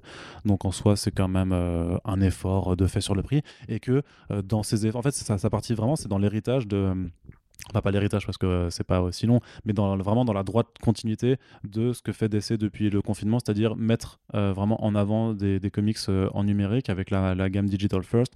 Et il y aura justement des DC Universe Infinite Originals, donc vraiment des comics numériques qui seront, euh, en tout cas, euh, on va dire temporairement, je pense, exclusifs à, cette plateforme et qui, euh, qui seront donc des, projets d'appel pour, euh, pour, cette, euh, pour cette application de lecture euh, qui, pour le coup, ben, euh, arrivera en France. Et ça, c'est une bonne nouvelle aussi. Oui. Après, il faudra toujours lire en VO puisque euh, Oui. c'est pas. Voilà. Non mais c'est cool, bah du coup effectivement, comme... c'est marrant parce qu'on avait le débat, on a eu le débat J'allais dire que euh, là, tu as ton timbre de voix vraiment qui est en train de, de, de faire Oui, bah du coup, c'est une actu qui ne m'intéresse pas. Donc Non, je vais non, parler, absolument euh, pas. Non, j'essaie juste de me relever parce que je, je m'appuyais sur le ventre depuis tout à l'heure et du coup j'avais une voix bizarre, je trouve. Donc, euh, non, c'est qu'on avait raison tous les deux en fait, parce que rappelle-toi, moi je disais, Non, euh, c'était moi qui avais raison. je disais que ça avait pas l'intérêt de conserver euh, DC Universe s'ils avaient HBO Max et qu'ils allaient probablement tuer DC Universe Moi, je te l'avais dit que ça allait rester les pour séries et tu m'avais dit, euh, mais ils ont aucun intérêt à faire ça puisqu'ils ont quand même, c'est aussi un outil de plateforme de lecture de comics. Donc il n'y a plus de séries DC Universe, il n'y a que des séries HBO Max et il y a quand même encore une appli pour la lecture de comics. Donc on avait raison tous les deux, c'est pas beau ça C'est fort, c'est merveilleux. Non, après, c'est cool parce qu'effectivement. euh, Enfin, de toute façon, DC Comics, euh, enfin, AT&T, Warner Bros, DC Comics, nanana, on dit qu'ils étaient aujourd'hui intéressés pour développer le pôle numérique. Euh, pour moi, c'est vraiment. euh, je- Enfin, je l'ai déjà dit, ça ne prendra pas la place des bandes dessinées en physique, en Alors. On va un- mais un- ça peut rester implémenter. un produit d'appel intéressant pour ceux qui, justement, veulent juste lire un comics euh, entre deux arrêts de métro. Il y a une belle bibliothèque, comme tu dis, c'est concurrentiel par rapport à Unlimited. Bon, par contre, je trouve le nom un peu bête parce que Marvel Unlimited, DC Infinite, enfin, qu'est-ce que c'est que ces market, market pourri? Bah, c'est c'est Mais, des, euh, c'est des Américains. hein. Non, mais c'est ridicule. Mais euh, bref, euh, pour moi, c'est une bonne nouvelle, C'était- c'était- effectivement. C'était très gratuit comme argumentation en plus, c'est ça. Genre, ouais, c'est des Américains, tu sais. c'est- Oui, ça n'a aucune ouais. valeur. Moi, c'est débile, tu vois. C'est beau débat, tu vois. c'est des faits, des données, etc. On est dans l'analyse, hein, on est dans, vraiment dans, dans le truc très constructif. Non, mais honnêtement, je trouve ça cool. Et bon, même si effectivement, ça, y a eu beaucoup de licenciements chez DC Universe euh, du côté du pôle télé. Ouais. C'est bien effectivement de voir qu'ils ont compris qu'il y a des enjeux justement sur le fait d'intéresser les gens au numérique, euh, enfin à la lecture via le numérique. Voilà, tant mieux. Et franchement, à mon avis, ne, ne craignez pas si c'est votre cas de, que de voir l'un surplomber l'autre. De la même façon qu'il y a encore des cinémas et du streaming, on en parlera tout à l'heure. Il est tout à fait possible que tu commences par lire en numérique ou que tu lises en numérique des trucs que tu n'as pas envie de posséder, comme les single issues à la con. euh, comme Empire, ou voilà, ou, ou- oui. que clairement tu, Ou tu le lis. aussi, et- euh, ouais, ou voilà. Metal, ouais. Mais que tu achètes une magnifique édition de presse sur Urban Comics, par exemple, tu vois. Mais après, enfin, tu vois, pour Death Metal, il y a certains one-shots. Pour les artistes, t'as peut-être envie de les posséder quand même, parce qu'il y a quand même des. des- je veux dire, parfois, t'as des, des, des single issues qui sont, qui sont roses, mais les dessins tabassent et tu dis Ouais, parfois ouais, les avoir quand même imprimés. tout, euh. Puis bon, de toute façon, il y a, y tu sais, c'est le point, euh, les, les comics numériques ne, ne prendront jamais le dessus parce que ça représente vraiment euh, toujours que 10% du marché total de la BD aux États-Unis. En France, je crois que c'est moins. Euh, et euh, les gens, encore aujourd'hui, puisque nous, on est né on- même nous encore, on est né à une époque où le tout numérique n'était pas aussi développé euh, que ça. Euh, on a l'habitude du papier. Nous, on a, co- on a, on a connu ça. Ça, ça fait un peu vieux con déjà, tu crois pas, non? Non, pas du tout. Bah, mais non, Nous, on a connu le papier. Là, ça fait vieux con. Là, ça fait vieux con comme ça. Et rigolo, par contre. Oui. Mais euh, non, non, c'est, je pense vraiment que c'est pas un débat de vieux con ni rien. C'est, le, c'est agréable de tenir un objet euh, comme un livre. Ça, il y a une odeur, il y a une texture. c'est un vrai métier. C'est un artisanat. C'est limite un savoir-faire, tu vois. En France, on a Ah oui. un savoir-faire sur l'édition. Enfin, non. Un savoir-faire pour importer des bouquins faits en dehors de la France pour l'édition. Euh, pour le, on a pas, on a fait un peu que ça avec Bablet. Je veux dire, le, moi, jamais de la vie, j'aurais envie de lire Shangri-La au carbone euh, en numérique. Tu vois, ces les livres sont magnifiques. euh, c'est des belles éditions. Enfin voilà, c'est à mon avis, je dis, c'est vraiment c'est un débat qui n'a pas lieu d'être. C'est- c'est contre, sûr que par par rapport rapport- justement aux single issues Oui, 24 voilà, avec qui euh, est- 40 pubs dedans, euh, oui, un papier volant et un cover plastifié pourri, enfin un papier glacé pourri. c'est vrai. Là, vraiment, est-ce qu'il Faut, faut, faut une juste, envie faut juste qu'il y ait une politique de, de tarifs qui soit, qui soit un petit peu euh, cohérente, en fait, parce que tu peux pas te dire, euh, même s'il y a un coût avec les serveurs et tout ça, que. euh, Non, mais il est ridicule ce coup par rapport à. Tu sais ce que les, les mecs des jeux vidéo ont essayé de défendre quand on l'a dit, mais non, mais on, va faire tout en numérique, on ne baissera pas les prix des jeux, tu vois. En vérité, le, coût des serveurs, un serveur tout seul peut héberger combien de millions de comics par rapport à, la, à fabrication d'un seul bouquin, tu vois. Enfin, moi, je suis pas persuadé que. Il faudrait quand même aller vérifier. Vraiment, qu'est-ce que ça coûte par rapport à le fait d'avoir une plateforme, d'entretenir, de payer. euh, De, de- Après, il n'y a pas de hasard. Tu sais, si DC Comics pousse là-dedans, c'est qu'ils ils savent très bien qu'ils finiront par, par gagner de l'argent à terme. Parce qu'à mon avis, les coûts justement sont plus bas et que même s'ils vendent moins. Tu sais, tu sais, je vais être très pragmatique. En fait, euh, techniquement, là, ils font juste un rebranding euh, avec le nom. Euh, la bibliothèque de comics, elle est déjà installée. C'est juste que ils développent juste le fait d'en avoir des originaux pour pousser les gens à s'abonner. Mais en fait, c'est juste qu'ils vont pas fermer un truc qui existe déjà, qui a déjà pour le pour lequel en fait ils ont déjà mis euh, bah, bah, mis des sous pour le développement. Et euh, ils vont juste dire bon bah comment on fait pour justement pas avoir euh, claqué bêtement, je sais pas, 3 millions euh, dans le développement de ce truc? Bah on fait un relaunch on fait genre c'est un truc un peu neuf, on enrobe le tout d'un- d'une belle euh, communication de presse avec Jim Lee qui fait ouais vraiment euh, le Amazing World of DC. euh, Avant, j'étais contre le numérique. Dans les un jour, ouais, ça. la lumière. Le jour où j'ai acheté ma première tablette graphique, ah, c'était devenu incroyable. Mais non, mais après aussi, peut-être que la crise sanitaire leur a fait un peu peur sur euh, la stabilité la fiabilité Ah, du marché après, de après en- aussi. en- ouais, de façon euh, plus ou moins cynique. En fait, ils se disent juste bon, en vrai, les comic shops, ils vont de plus en plus se casser la gueule. euh, les gens veulent Ah, plus sortir de chez eux, donc. euh, Mais enfin, encore une fois, hein, le jeu vidéo, regarde, euh, rappelle-toi de la marque Game par exemple à une époque qui faisait qui plein de Qui et tout. Game, tu sais, c'était GameSpot avant, GameSpot, qui après était Ouais. devenu Game et qui après, qui après qui avait fait liquidation judiciaire et qui s'était écroulé. ouais. Tu vois, enfin, il y a plein de réseaux comme ça de boutiques de jeux vidéo qui se sont écroulés euh, parce que justement les mecs ont préféré miser sur le numérique à un moment donné. Euh, là, en l'occurrence, il y a des variables sanitaires qui font que, mais à mon avis, justement, c'est peut-être aussi une- un comment dirais-je, un sauf-conduit. Tu vois, ils se disent que si demain il y a la malaria qui revient euh, une fois qu'on aura niqué le, le permafrost ou autre, euh, ils se diront peut-être, bah au moins si on veut vendre des comics aux gens dans leur bunker, on pourra le faire euh, en démat, tu vois. Alors voilà, ouais, c'est ça. C'est bon. Alors c'est un peu la merde. Euh, voilà, tout le monde est en train pas, il y a crever. Spider-Man tous les, Batman tous mois. ça. Tout le monde est en train de crever, mais mais on a Ta grand-mère est mourante, je peux pas sortir de chez toi. Lis Batman Ouais, en ça. numérique. C'est ça. Je vois la pub venir. Ta, ta vie sera toujours autant à chier, mais t'auras lu du Batman. Et ça, franchement, c'est voilà, c'est pas donné à tout le monde. Euh, bah, on attendra de voir le lancement en, en France euh, l'été prochain. Et d'ici là, je pense que d'ici là, ah, c'est rigolo. euh, je pense que l'éditeur aura annoncé les premiers euh, DC Originals. Et moi, c'est plutôt ça qui m'intéresse, puisque on va aborder un, autre point important euh, chez l'éditeur Adelette, c'est le fait que euh, avec le départ de Brian M. Bendis des titres Superman et Action Comics en décembre, on s'aperçoit que pour l'année 2021, il y a tous les gros noms de, de, de, de- la maison d'édition semblent être un petit peu aux abonnés absents. C'est-à-dire que bon, Tom King a bien son Batman Catwoman et son Mister. euh, pardon, Strange Adventures. Strange, Ad- pardon, Strange Adventures Mr. Miracle, c'était avant. Euh, mais Scott Snyder, après Death Metal, a priori, ben, on l'a dit, il fait American Vampire et puis il va faire ses, euh, son Best Jacket Press. Oui, et superviser le DC Workshop pour ouais. les nouveaux talents de l'écriture. Mais ça, c'est pas de la création. Ouais. Il y a qui? Est Geoff Jones. Bon, bah, il va finir son Three Jokers, mais voilà, après. Batman Earth One. Mais. Ouais, ça, ça, c'est ça aussi, mais, mais il a rien d'autre d'annoncé. Puis euh, il y avait un certain euh, imprint euh, The Killing Zone qui devait sortir. Non, mais si, ça fait deux ans, deux ans qu'ils l'ont annoncé, ils ont fait ça arrive, on va avoir de la GSA et tout avec ça. tu sais, tu sais, je pense que, je pense que tu, fais, tu fais une interview comme ça avec Geoff Jones, tu regardes droit dans les yeux, tu fais bon, The Killing Zone, tu sais, tu regardes bien droit dans les yeux, tu fais vraiment la poker face, tu fais alors The Killing Zone, ça sort quand, ça sort quand? Eh, Je te jure, lui, il fait intérieurement, je sais pas. Après, c'est pas gentil de se moquer de ça parce que moi, j'avais envie de lire euh, ce qu'il avait, euh, Ah, mais moi ce qu'il allait proposer là-dedans. Enfin, si c'est du même niveau que Street Jokers, peut-être pas, mais. Euh... Street Jokers, au moins, tu vois, pareillement, c'est- bien dessiné. C'est peut-être pas terrible à, à la Mm. lecture, mais c'est bien dessiné. D'ailleurs, King et Jones, c'est deux personnes qui s'en vont parce qu'ils ont des projets a priori sur les Mais, mais écrans on, à côté. sait, mais on sait pas s'ils s'en vont. euh, Enfin, non, mais genre qui prennent de qui, s'éloignent, voilà, qui plus prennent un que- peu de distance ouais. avec la production régulière pour, pour un profit des écrans, a priori, ou de rôle de Bah, consultant. on sait que Tom King euh, est les scénariste sur une série télé qui devrait faire appel à ses euh, qualités d'ex-agent de la CIA pour euh, voilà euh, là-dessus. Bah, bon après, Mister Miracle, Je- je dis- les New Gods aussi. euh. Ouais, c'est vrai avec Ava DuVernay, il sera, sera co-scénariste dessus. Euh, faudra encore qu'on ait des, des nouvelles des, des New Gods, hein, effectivement.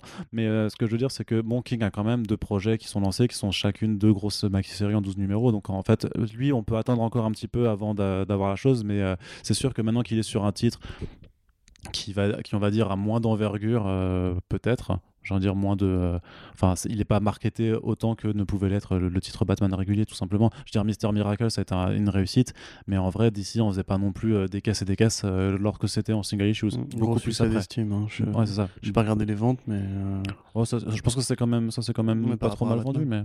Ah oui, mais, mais forcément. si tu compares tout à Batman, effectivement, ça, bah, ça va être compliqué. Ouais. Si tu veux... On- Non, t'as- raison. Bah oui, j'ai raison. T'as. Ça, T'as- ça, t'as souvent ça m'arrive. Mais voilà, c'est ça. Et c'est- Grant Morrison arrête The Green Lantern euh, après la saison, la hein, saison- la saison 2 et il a dit quand qu'il même, ne. qui, enfin, qui a quand même fait ses 12 numéros, qui va faire Ouais. ses 12 numéros, donc c'est quand même une très bonne nouvelle. Mais il a dit qu'il arrêtait euh, d'ici après. Bah, il y a Arkham Asylum 2 alors. Bah ouais, Et Multiversity 2. Bah pareil. Et Batman Black and White. Bah, parce que c'est vrai que quand on en avait parlé à un moment sur internet, euh, Xavier Fournier m'avait dit, mais par rapport à son truc sur le multivers, Multiversity 2, peut-être que ça s'est un peu transformé pour aller vers The Green Lantern, tu vois, puisqu'il aborde quand même pas mal de ouais, choses euh, là-dedans. Qu'il a mis des idées, en tout cas, qui- des, des idées qu'il avait là-dedans pour les mettre, mais c'est vrai que le Arkham Asylum 2, c'est comme The Killing Zone, tu vois, c'est les choses qui ont été annoncées il y a maintenant. euh, En fait, je- Ouais, non, c'est ça. il devrait faire un imprint arlésienne, en fait, tout simplement, tu sais. Tu te rappelles les trucs qu'on a, sorti- qu'on a annoncés il y a 10 ans, vas-y, on les sort maintenant, en fait, tu vois. Ça serait génial. DC Arlésienne. Je sais pas comment, comment on dit en anglais, faudra que je regarde. Mais euh, Hmm, je sais pas. c'est ça. Development L. Ouais, clairement. C'est un, un- un- un petit peu dommage, mais ouais, on, faut, Ah bah oui, faut- pour, pour faut- Morrison, c'est vraiment dommage. Mais... Bah, c'est surtout la question de, du, du coup, qui euh, vont devenir les gros euh, auteurs euh, de DC euh, en 2021 Moi, je, moi je, je reste, par contre, j'ai une hypothèse, c'est que après avoir quitté Superman Action Comics en décembre, Brian Bendis va avoir une autre série. Et potentiellement, euh, parce qu'il a dit en interview qu'il n'avait pas forcément. euh, non, non, non, non, même pas. Non, non, pas Batman. Mais euh, il, a, il a dit en interview qu'il n'en avait pas encore fini avec L'Homme d'Acier. Et moi, je me dis, ça veut dire qu'il a peut-être un- une autre euh, maxi-série ou un, ou un autre titre qui, qui arrivera après. Tu vois ce que je veux dire? Ouais, tout à fait. Il y, a- il y a notamment le fait qu'en janvier 2021, tu as quand même le, le Batman de John Rindley Ford, euh, donc euh, dessiné par Nick Derrington, qui va arriver. C'est une mini-série en quatre numéros qui va présenter Luke Fox dans le costume de Batman.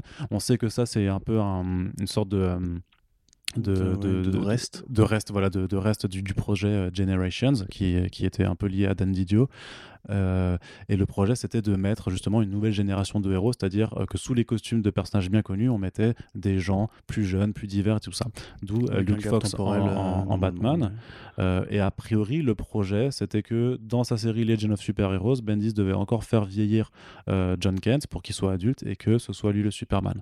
Et là, je me dis, bah, il arrête les deux. Est-ce qu'en janvier, il va pas y avoir un peu. euh, parce qu'il y a un Future State qui a été annoncé, tu vois un, un truc en rapport avec Generation. Est-ce que justement, il serait pas sur une sorte de, de, de bond dans, dans, dans, dans le futur, un petit peu Et on a un John Kent adulte qui, est, qui a repris le Superman et pareil, il fait une, une mini-série euh, qui est du coup euh, bah, en parallèle du, du, du Batman de, de John Ridley. Non, c'est pas idiot, effectivement. Après, euh, enfin, Bendis, il a encore ses, ses projets à côté. Enfin, je veux dire, il a encore ses euh, différentes séries qui travaillent de son côté. Donc, Bah, elles, sont part, en train, on- elles sont en train de toutes s'arrêter. hein. Euh, Naomi, la Ah ouais saison 2, elle revient pas. Euh, Wonder Twins, ça s'est arrêté. Euh, Young Justice aussi, il me semble que ça s'arrête euh, Ah de, mémoire. merde. Oui, oui, Non, oui. j'avais pas suivi C'est- toutes ces non, non, c'est pour ça. C'est pour ça.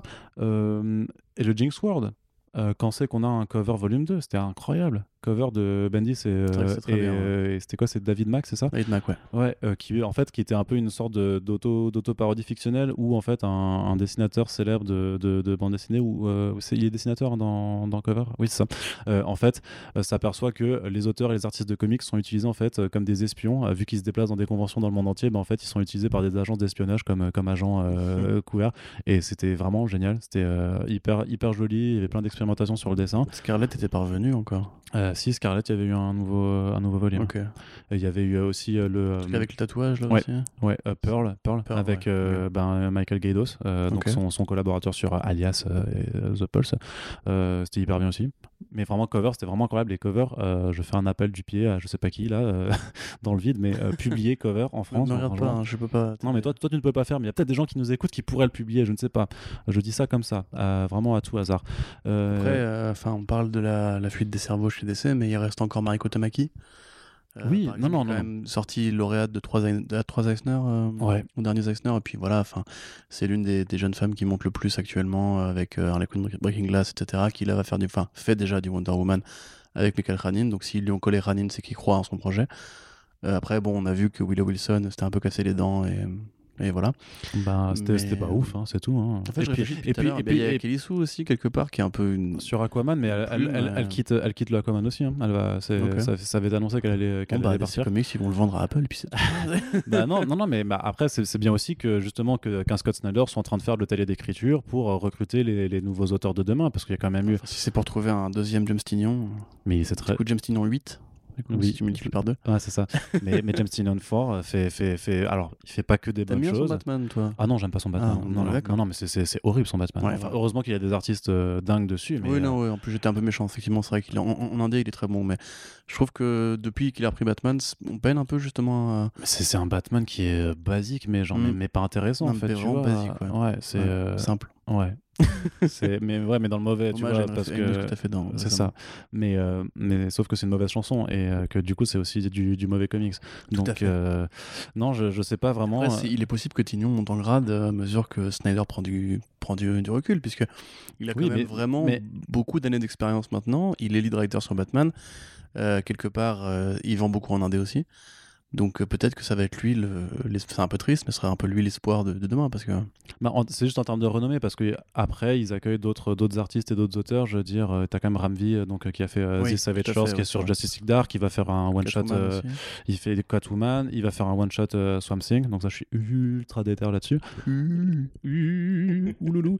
Donc il y, a- il y a quand même voilà il y a, y y des nouvelles voix aussi ils essaient de le faire et justement ils ont recruté un nouveau general manager qui est quelqu'un qui vient de l'e-sport mais qui est a priori très euh, pour dire faire ça un peu vulgairement woke et qu'il a dit vraiment on veut que DC s'ouvre à d'autres voix des voix plus jeunes des voix plus diverses et c'est sûrement de là-dedans aussi que les nouveaux projets vont pouvoir se faire en espérant que ça se fasse aussi bah, dans les publications régulières et pas seulement sur le digital enfin sur le numérique et sur les, les, albums jeunesse puisque c'est ça leur leurs deux autres euh, voies de développement clés parce que sinon ça risque un peu de bah, d'être un petit peu tristoun mais, euh, mais bon, je sais pas s'il faut vraiment s'inquiéter de la situation. Il y a beaucoup de trucs un peu à, à alerte, genre ah, qu'est-ce qui se passe chez DC Bon, euh, on a, moi j'attends de voir en fait les annonces de janvier pour voir Oui, comment ils veulent réattaquer l'année. hein. C'est que là, bon, si, moi je pense qu'il y a moyen de se faire du mouron, mais euh, là on est encore dans l'appel d'air de la, la grosse décision qui a été prise cet été. Oui. Et on parle pas de Euh, notre licenciement. Non, on parle, on parle pas de ça. La grosse décision qui a été prise cet été, euh, il faut voir maintenant comment il relance. Parce que comme tu dis, un nouveau manager, il, a- il doit encore définir une guideline et un, un programme pour les années à venir. Là, il y aura moyen effectivement de tirer un premier bilan. Encore quand même, encore là, il faudra attendre les premières séries pour tirer un premier bilan. Donc euh, voilà, on nous resterons attentifs. voilà. Dans les petites news euh, sur lesquelles on va juste pas, euh, pas euh, on va pas dialoguer là-dessus, mais figure-toi que Iron Man et Doctor Doom vont affronter le Père Noël dans un tie-in à King in Black, l'event de, de Donny Cates. En fait, le, le principe, mais en fait, en fait, on va juste en, en parler deux minutes, mais je pense qu'on y reviendra dans un prochain front page sur le fait que, parce que tu l'avais déjà évoqué dans, dans des podcasts avant, c'est vraiment que l'event de Marvel depuis deux ans, c'est juste X vilains attaquent la Terre et en fait t'as plein de tie pour savoir juste qui fait quoi pendant Voilà. que l'attaque Qu'est-ce la qui se Terre. passe en Chine en ce moment? Bah, C'est la classe qui combat là. Et ça. en Afrique, Wakanda, mon gars. Ouais. Et dans le pôle Nord, je sais pas, le Père Noël, voilà. Bah, là, là, en fait le, le principe c'est que c'est que Null euh, le, le, le- la, divinité sy- symbiote Comment tu dis nous Null bah le, le KN Ouais. euh, Moi je dis Knull. ouais, bah non bah non bah non tu dis pas knife C'est euh, tu vois, tu dis pas l'intar. Mais non mais ça n'a rien à voir c'est c'est c'est c'est un L c'est le KN qui ne qui, qui fait que ça, ça ne se dit Ah, pas c'est je, pour ça pas, je, je veux dire que le cas, en gros, tu vois, c'est un peu leur. Continue, on s'en fout. en Bref. fait, je Donc voilà, en fait, Null va du coup, euh, en fait, euh, ben, euh, nullifier les, les, les gens. À nous houler. Non, mais tu sais, tu sais qu'ils font des variantes cover euh, Nullified euh, Heroes, tu vois. Donc, euh, et franchement, les designs. non, non, et franchement, j'ai vu, j'ai vu des trucs moches. J'ai vu des trucs moches dans ma vie. J'en ai vu. Tony Daniel. Et puis, et puis après, j'ai vu les, les variantes Nullified de Marvel. et, et mon gars, toi, tu vas, tu vas, tu vas dire après, tu vas, tu vas justement, tu vas revoir ta copie sur Tony Daniel et tu vas faire. Et pardon. Tu, Tu vas, tu je vas aller, tu vas aller chez lui et tu vas lui faire. Excuse-moi, j'ai Ah oui, parlé mal, j'ai manqué respect sur toi. Donc euh, maintenant, Ouais, euh, voilà, je, je m'excuse. Tu te souviens, de- juste euh, Mais tu sais, par a- a- parenthèse, tu te souviens de ces coups de faire un cover This Comics went out on a Wednesday Ouais, mais c'était nul. c'était tellement naze. En, en Ah, fait, le message était bon, mais l'exécution, c'était vraiment euh, l'idée de la flamme. C'est Sibi Zebouski qui a fait Eh, bah, ils sortent le mercredi au comics. Ouais, bah, vas-y, on va faire une cover là-dessus. et t'as t'as un concept et tout Non, on va juste mettre que ça sort le mercredi.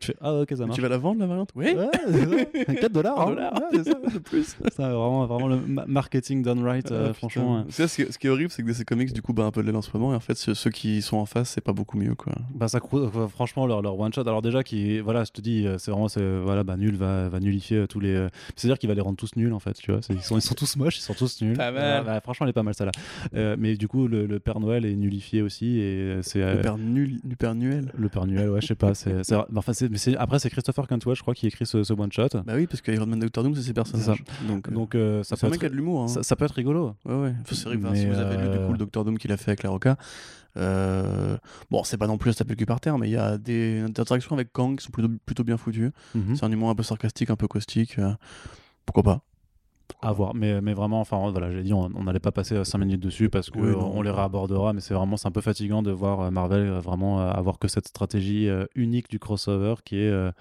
ouais invasion de la Terre, invasion de la Terre, et après ah attendez, ah, j'allais j'allais qu'est-ce qu'on a dans le chapeau magique des crossovers Ah merde, encore invasion de la Terre. Tout à fait. Et je le glisse vite fait, parce que comme on l'a déjà, souvent dit, on critique une politique éditoriale, pas forcément les séries qui vont avec. La nouvelle série Iron Man de Cantwell démarre plutôt bien. pour le coup. D'accord. Euh, C'est pour un peu équilibrer le, le, le propos. Allez, on passe du côté un petit peu VF euh, avec euh, l'annonce euh, officielle de Monolith qui nous fera un RPG, enfin un jeu de rôle euh, Gotham City Chronicles. Donc Monolith, c'est un, un, un éditeur de jeux, euh, principalement des jeux de plateau, qui est d'ailleurs en France, en Bretagne. À, je me rappelle plus si c'est... euh, Pardon, oui, à Quimper Ah oui. Ça, C'est en Bretagne, Quimper ou pas Je me rappelle plus. Oh là là, Arnaud, sans déconner, oui. Le truc, c'est que je suis allé chez eux, mais je me rappelle plus du, du village euh, de, Quimper. En de- de- Bretagne, de- il y a de la Quimper, ville. Ok, bon alors on va dire que c'est là, et je m'excuse si je me trompe de ville. Près de l'Oc, tu dis une très belle une villa de plus plaisance. Ou... Alors il faudrait articuler parce que là on ne Non, t'entendait rien, pas. je disais, c'est bien Quimper. Ok.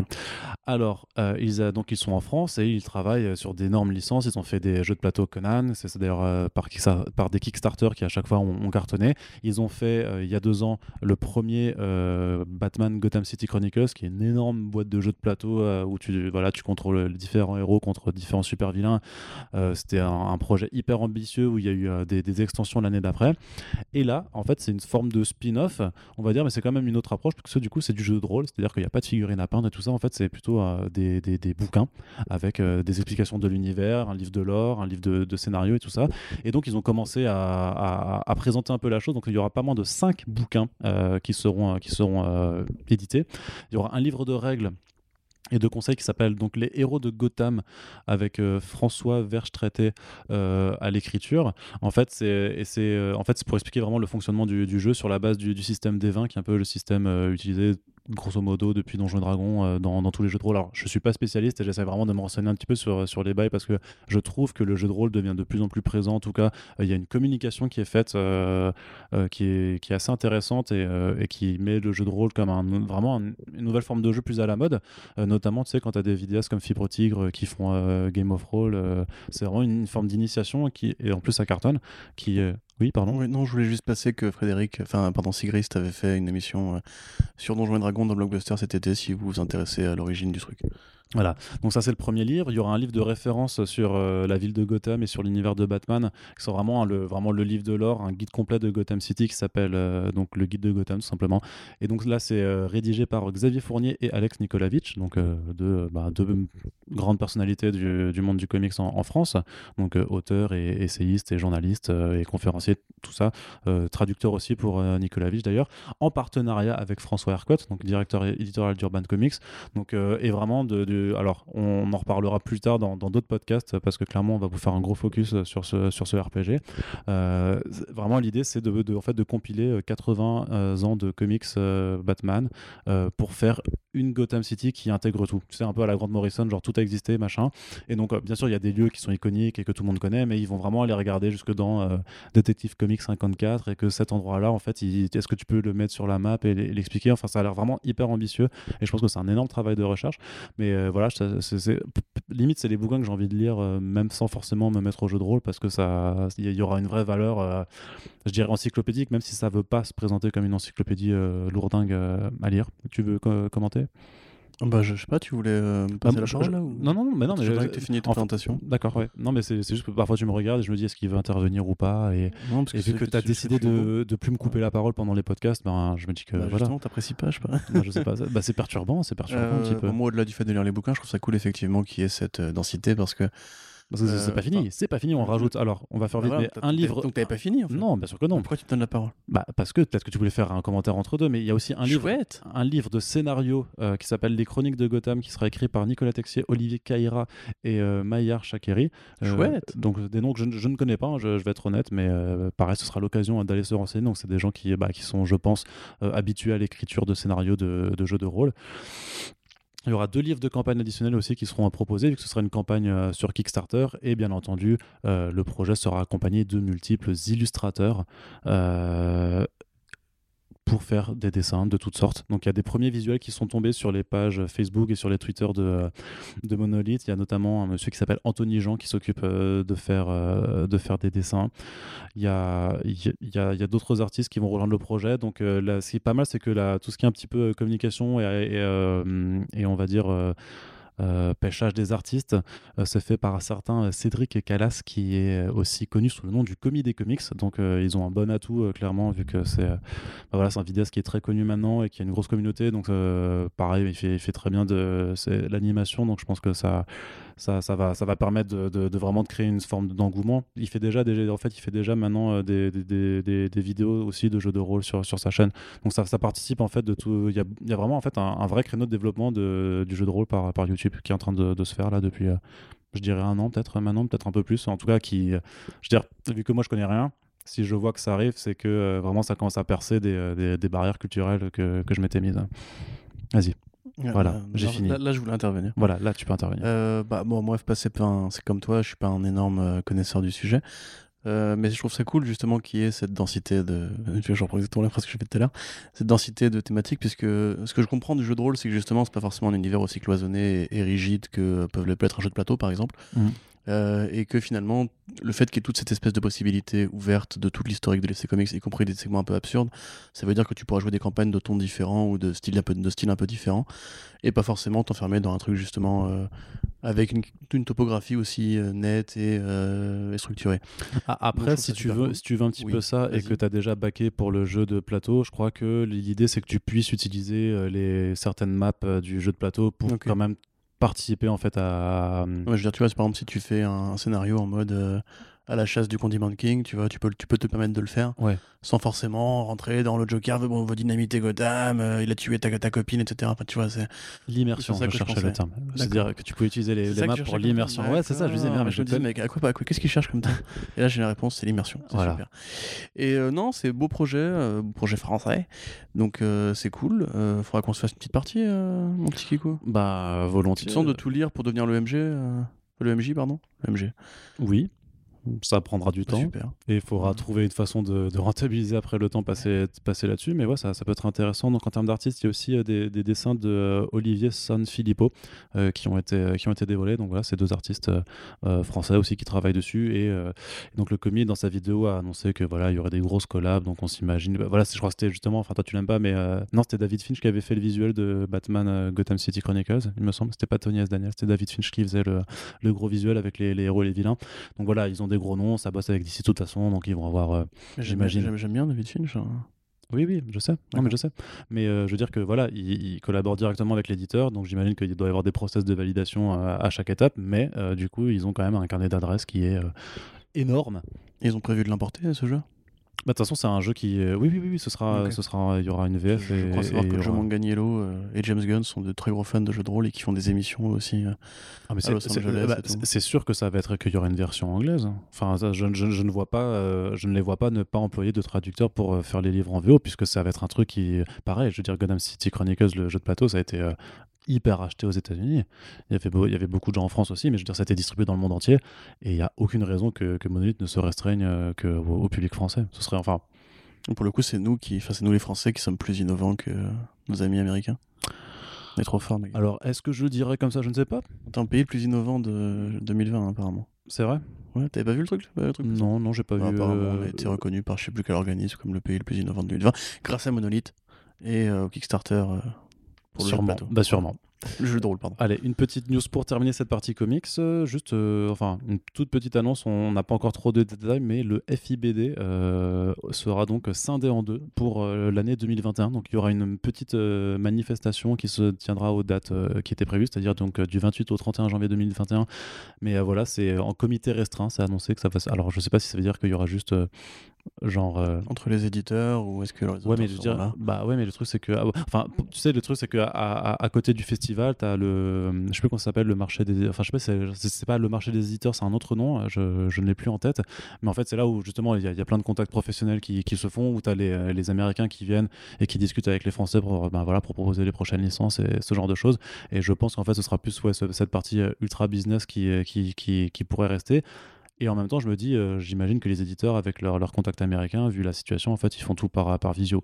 Donc je me dis, euh, il va y avoir un comité d'invités, euh, forcément les présidents du jury et tout ça, mais euh, qui d'autre? Est-ce que ce serait pas justement pour faire des sortes d'états généraux de la BD euh, après la situation du bah, Covid? il, il- il serait, il serait temps de le faire en tout cas, puisque euh, 2020, l'année de la BD, a été prolongée euh, sur 2021, puisque bah, forcément, là, c'était, un petit peu foiré. Et euh, bah, de toute façon, euh, même euh, Math- Mathieu Babel disait dans, dans, dans- dans notre po- podcast précédent, c'était que le rapport Racine a été complètement mis euh, de côté, alors qu'il y avait quand même des constats et des propositions qui étaient faites dedans. Et donc, pour l'instant, bah, l'année de la BD, elle a une sale gueule. Donc, euh, à voir si, je veux dire, il y avait des- la, situa- la situation était déjà tendue en, en janvier 2020. T'as vu, j'ai dit, j'ai dit 2020, Oui. pas 2020. Et, euh, et certains auteurs, justement, qui avaient été récompensés, euh, avaient dit euh, s'il n'y a pas des efforts qui sont faits, on ne reviendra pas l'année prochaine. Alors, bon, le Covid fait que oui, effectivement, ils vont pas revenir euh, Oui, en, janvier. ce qu'on mais- oublie de dire, c'est que de toute façon, euh, à mon avis, le FIBD n'a pas voulu s'avancer sur un truc où ils savent pas si l'État les laissera même faire. Ah oui, non, mais parce que de toute façon, ça- enfin, si c'est toujours les limitations à 5000 personnes, je veux dire, c'est impossible à organiser. C'est enfin, c'est Bah, l'enfer. Oui, non. qu'il y ait un vaccin qui, a priori, non. Donc, euh, Non, non, bien sûr. Mais il y aura du coup une seconde partie euh, au printemps ou à l'été 2021. Donc, euh, franchement, je suis prêt à parler que ce sera l'été plutôt que, que- ouais, que le printemps. ouais. vu, Bah, euh, on se laisse le plus de temps possible pour voir comment la situation a d'ici Ouais. là. C'est ça, c'est bah, c'est un peu ce que fait par exemple Marvel Studios avec ses films aussi. hein. Mais donc, on ne sait pas encore à, à- à quelle date. Et voilà, ce sera plus une forme euh, présentielle euh, pour avoir le, le plus grand public, public possible. Et donc là, j'imagine que ce sera euh, bah, avec les éditeurs qui auront leur stand, les auteurs, les artistes, les, les autrices. Traditionnel. ouais, tra- tra- traditionnel, mais j'imagine que peut-être la part business de il côté, faut- justement. il faut, en fait, il faut quand même que pour le début d'année, il y ait les remises de prix, il y, il ait ce genre de choses parce que ça, il faut, il faut le maintenir.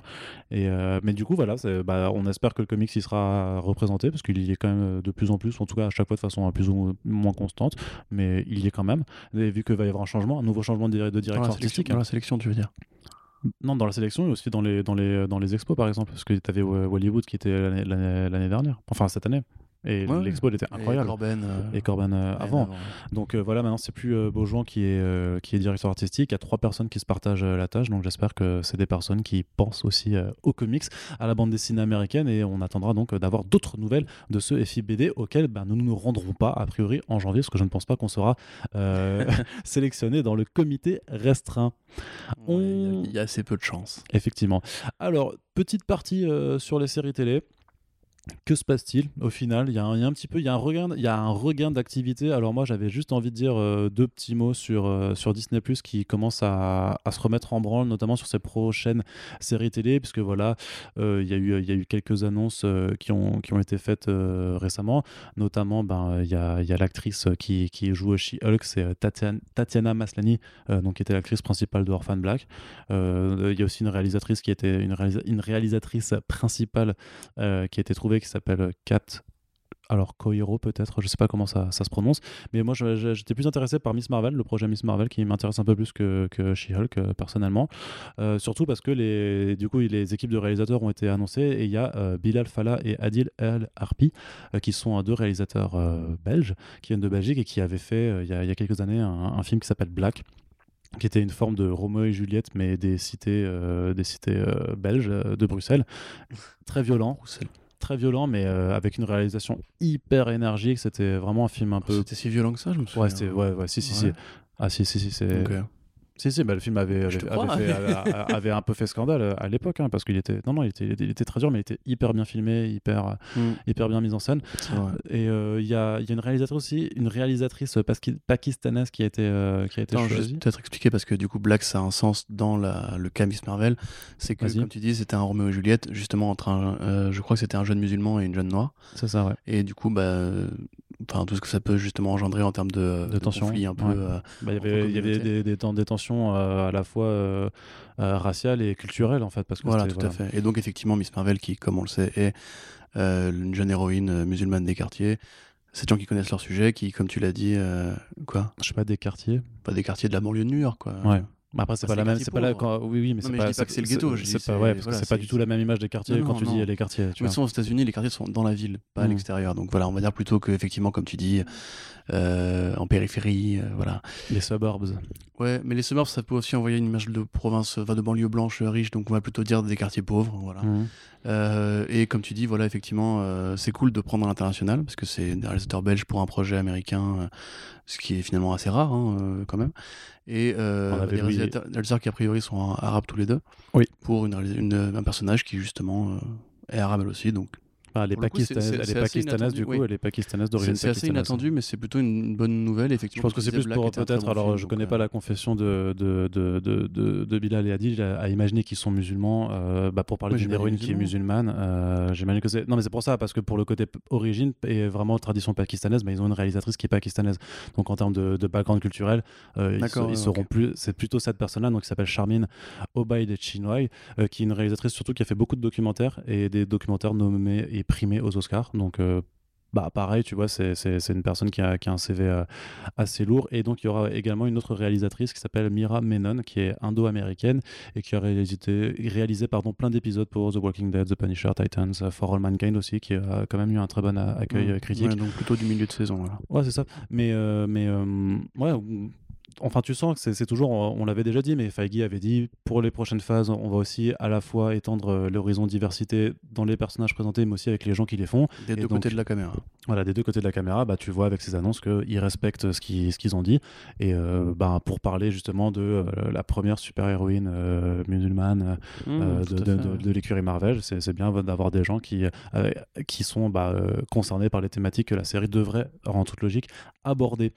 Euh, Surtout pour une doc- documentariste qui, du coup, probablement plus de fera plus de travail pour coller à une sorte de, de sincérité dans le propos. Ouais, c'est ça. Ben, de la même ben, je trouve, alors euh, ça, ça, ça pourra se débattre dans un, dans un autre podcast, mais un peu de la même façon dont, euh, dont, dont Ryan Coogler s'était impliqué euh, sur, sur. Black Panther. Tout à fait.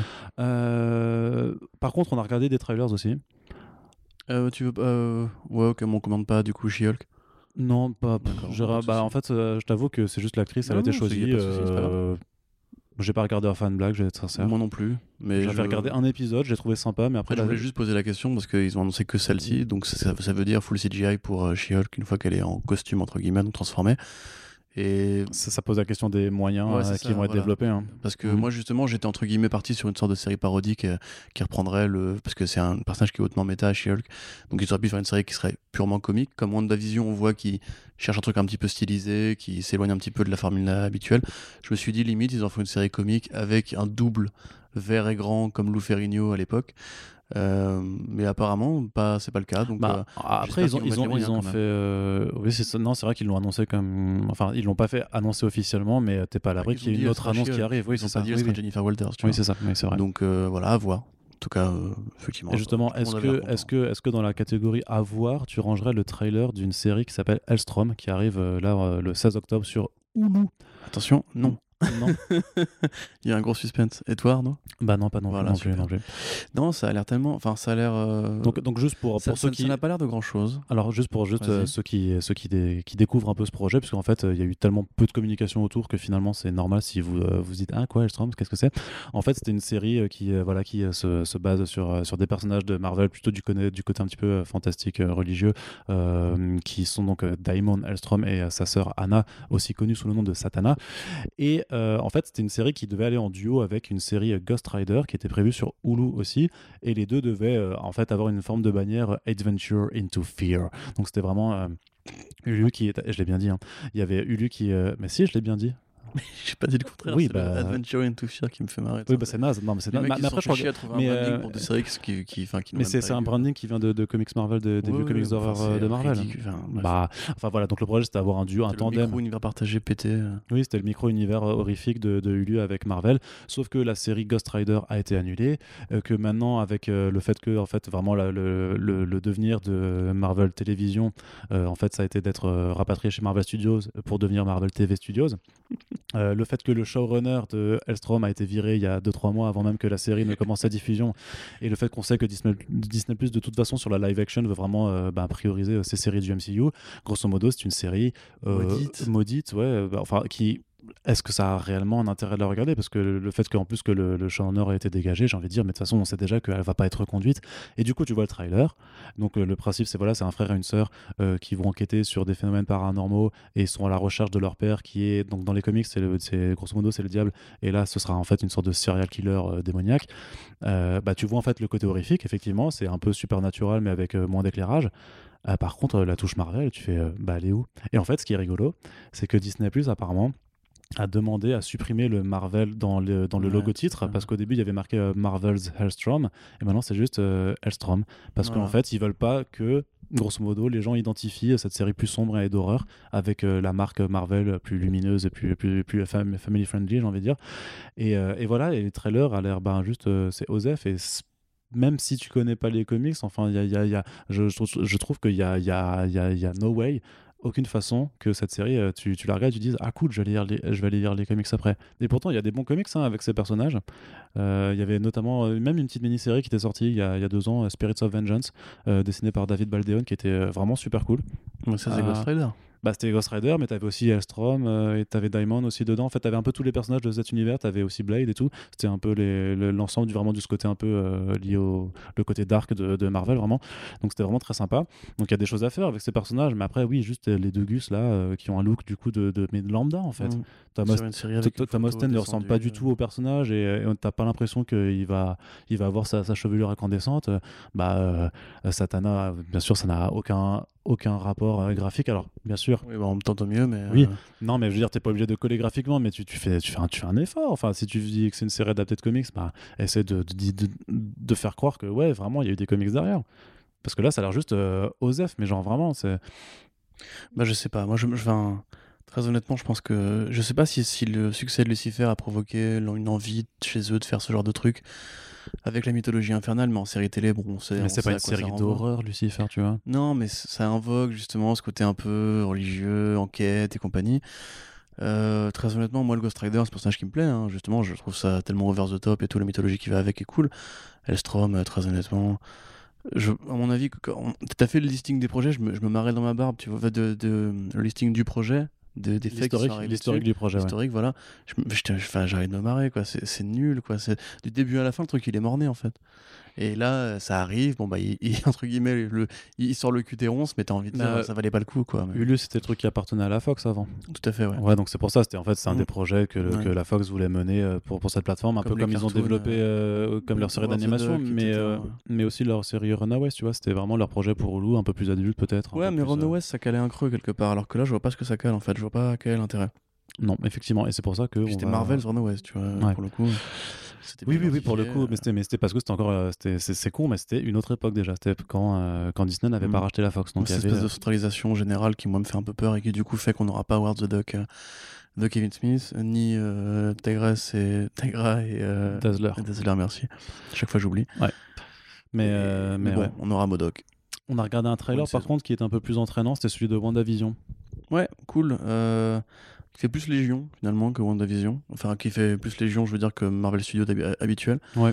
Donc, Bah, euh, bon, le, pour, pour ceux qui vraiment n'ont pas lu, euh, enfin, ne connaissent pas du tout La Sorcière Rouge, euh, et qui ne connaissent que la version cinéma, je pense que ça va être un, un petit choc, parce qu'effectivement, là, on voit vraiment l'étendue de ses pouvoirs, de modification de la réalité, etc., qui est un truc qui, devait finir par arriver à terme, quand même, parce que c'est un- l'un de ses plus gros gimmicks à elle. Donc là, manifestement, bon, bah, spoiler alert, vous voyez- le trailer, elle a ressuscité la vision, créé sa propre petite ville un peu, un peu idéale pour être euh, une femme au foyer modèle. Elle l'a tellement euh, pas ressuscité, frère. non, Elle, elle est tellement, voir. elle, elle est tellement euh, dans sa tête. c'est ça. Mais non, parce que la, con, la vision parle avec un, une automobiliste à un moment donné. Et il a pas l'air au courant qu'il est mort. Donc, euh, en tout cas, si elle a pas ressuscité, elle, Elle- l'a recréé. Ouais, le matérialiste, tu vois, mais C'est c'est. ça, bah, euh, mais c'est le principe du personnage. mm, mm. Donc, D'ailleurs, de là à imaginer qu'après il y ait des euh, Young Avengers qui pourraient en découler. Enfin, parce qui qu'il y a euh, gamins, il y a les gamins. Voilà, ouais. tu vois, ce serait intéressant. Je pense que s'il commence à partir là-dessus avec Wanda, ça peut vraiment même, même amener du Disassembled ou du House of M euh, d'ici. Bon, après, il faut voir combien de temps va rester euh, Margaret Winstead euh, chez Marvel Studios, mais en attendant, il y a effectivement une vibe un peu méta. Tu viens de dire Marie-Elisabeth Winstead. Pourquoi je dis ça d'ailleurs Ouais, alors que c'est moi. Elisabeth Olsen. hein, Tout mais- à fait. Ah, mais je suis fat- fatigué en fait là, tu vois. Bah oui, mais Euh, désolé Marie-Elisabeth, désolé euh, l'autre. euh, Elisabeth, du coup. Merde, je suis fatigué. Euh, donc, en tout cas, ça, voilà, ça, ça a une gueule particulière. Ça ressemble pas à du Marvel, ça c'est cool. Euh, Ça ressemble pas à du Marvel Studios. Ça ressemble vachement à du Tom King par contre. Ça- Ah oui, non, mais bah, c'est c'est c'est ce évidemment la série Vision euh, de Tom King euh, Et Gabriel Vuelta. Voilà. qui, qui est sûrement l'inspiration puisque vraiment on les voit qui euh, en fait que voilà se construit peut-être sa réalité dans laquelle en fait elle essaye de, de s'intégrer dans une petite banlieue justement banlieue white de, de, de je sais pas quelle ville du coup américaine et tu la vois qu'elle essaie de donner une apparence humaine pour faire genre c'est un petit couple bien propre sur elle et c'était exactement ce que faisait Tom King dans, fait, ouais. cette série euh, où euh, Vision avait euh, sa, sa femme et ses enfants et essayait en fait euh, d'avoir une sorte semblant de vie normale en s'intégrant dans, dans une banlieue sauf que eux ils étaient complètement robotiques et que du coup c'était une famille entièrement robotique donc là il y a, y a quelques différences mais quand tu vois les, les costumes tout propre tout ça cette- ce Ouais, truc ouais. très amé- American Truc Way of Life des années euh, 50 c'est euh, ça, ouais. mais par contre j'a- j'aimerais savoir si, s'il y aura vraiment des passages en noir et blanc et des, et Oui, oui. passages avec les Bah costumes cheap qui ont vraiment l'air de jouer sur en fait les codes des, des, des séries télé de l'historique des, des séries télé c'est à dire qu'ils sont euh, non seulement fringués comme l'é- l'époque qu'ils veulent dépeindre et en même temps tu as le grain de l'image qui change aussi donc le noir et blanc forcément mais même tu as, des passages Oui. avec, sais, avec les costumes années euh, 80, les années costumes 60, originaux mais qui sont un 70. peu des costumes de, de, de, de- de Oui, carnaval Oui, ça, ouais. mais tu as un grain de l'image qui fait on dirait vraiment que c'est euh, effectivement une vieille Moi, production des saturation des couleurs. ouais euh, c'est ça que Enfin, oui pardon ouais, Parce que justement, je trouve que c'est un reproche que j'aurais à faire. Je trouve que l'image est trop propre, même pour cet Mm. effet de télévision, les 50 et compagnie. Bon, après, ça reste Marvel Studios. Ils font, ils font des gros progrès, je trouve, déjà, en termes de, de liberté créative. Euh, Là, clairement, moi, j'aurais pas imaginé que la série aurait cette gueule-là. Mais surtout qu'en fait, Euh, euh, tu t'aperçois avec The Mandalorian qu'en fait, qu'ils ont les moyens de faire du coup maintenant des séries en studio, mais avec quand même de la gueule visuellement. Donc, Mm. euh, s'ils arrivent à se donner autant les moyens pour faire des choses euh, poussées comme, euh, comme Ah, sur The ah, ouais. Mandalorian avec WandaVision. parce que Mandalorian, c'est encore différent, parce que c'est un, un nouvelle technique de, de faux fond vert. Bref, Ouais. je passe le détail, mais grosso modo, c'est vraiment. euh, Tu vois, dans Mandalorian, la scène où il- bébé Yoda sort ton truc, là, et à perte de vue, tu vois, etc., c'est un décor projeté, ça. Mm. Qui après retravaillé par ordinateur, c'est pas un fond vert, il est pas devant un fond vert, etc. D'accord, C'est circulaire, c'est une pièce entière qui fait fond vert, quoi. d'accord. Donc là, a priori, c'est quand même tourné en studio dans des décors euh, concrets et pragmatiques. On avait vu d'ailleurs en tournage, euh, avec une base de l'armée euh, qui, a priori, est hors de la ville, essaie C'est de le- surveiller un petit peu Wanda de loin. Bah, c'est le Sword, je crois. Ouais, le soir, tout à fait, effectivement. Parce qu'on voit aussi Euh, Monica On Rambeau. voit Monica Rambeau, c'est vrai.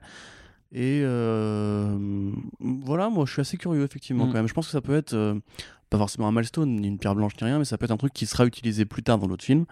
Euh, ça peut amorcer de ce que va être Doctor Strange euh, 2 euh, avec Sam Raimi. Parce que justement, s'ils vont, entre guillemets, aussi loin, mais on l'a pas encore vu, mais s'ils vont aussi loin avec WandaVision, on peut imaginer que quand Raimi va arriver sur Strange, il pourra aussi se faire un peu kiffer. Rémi.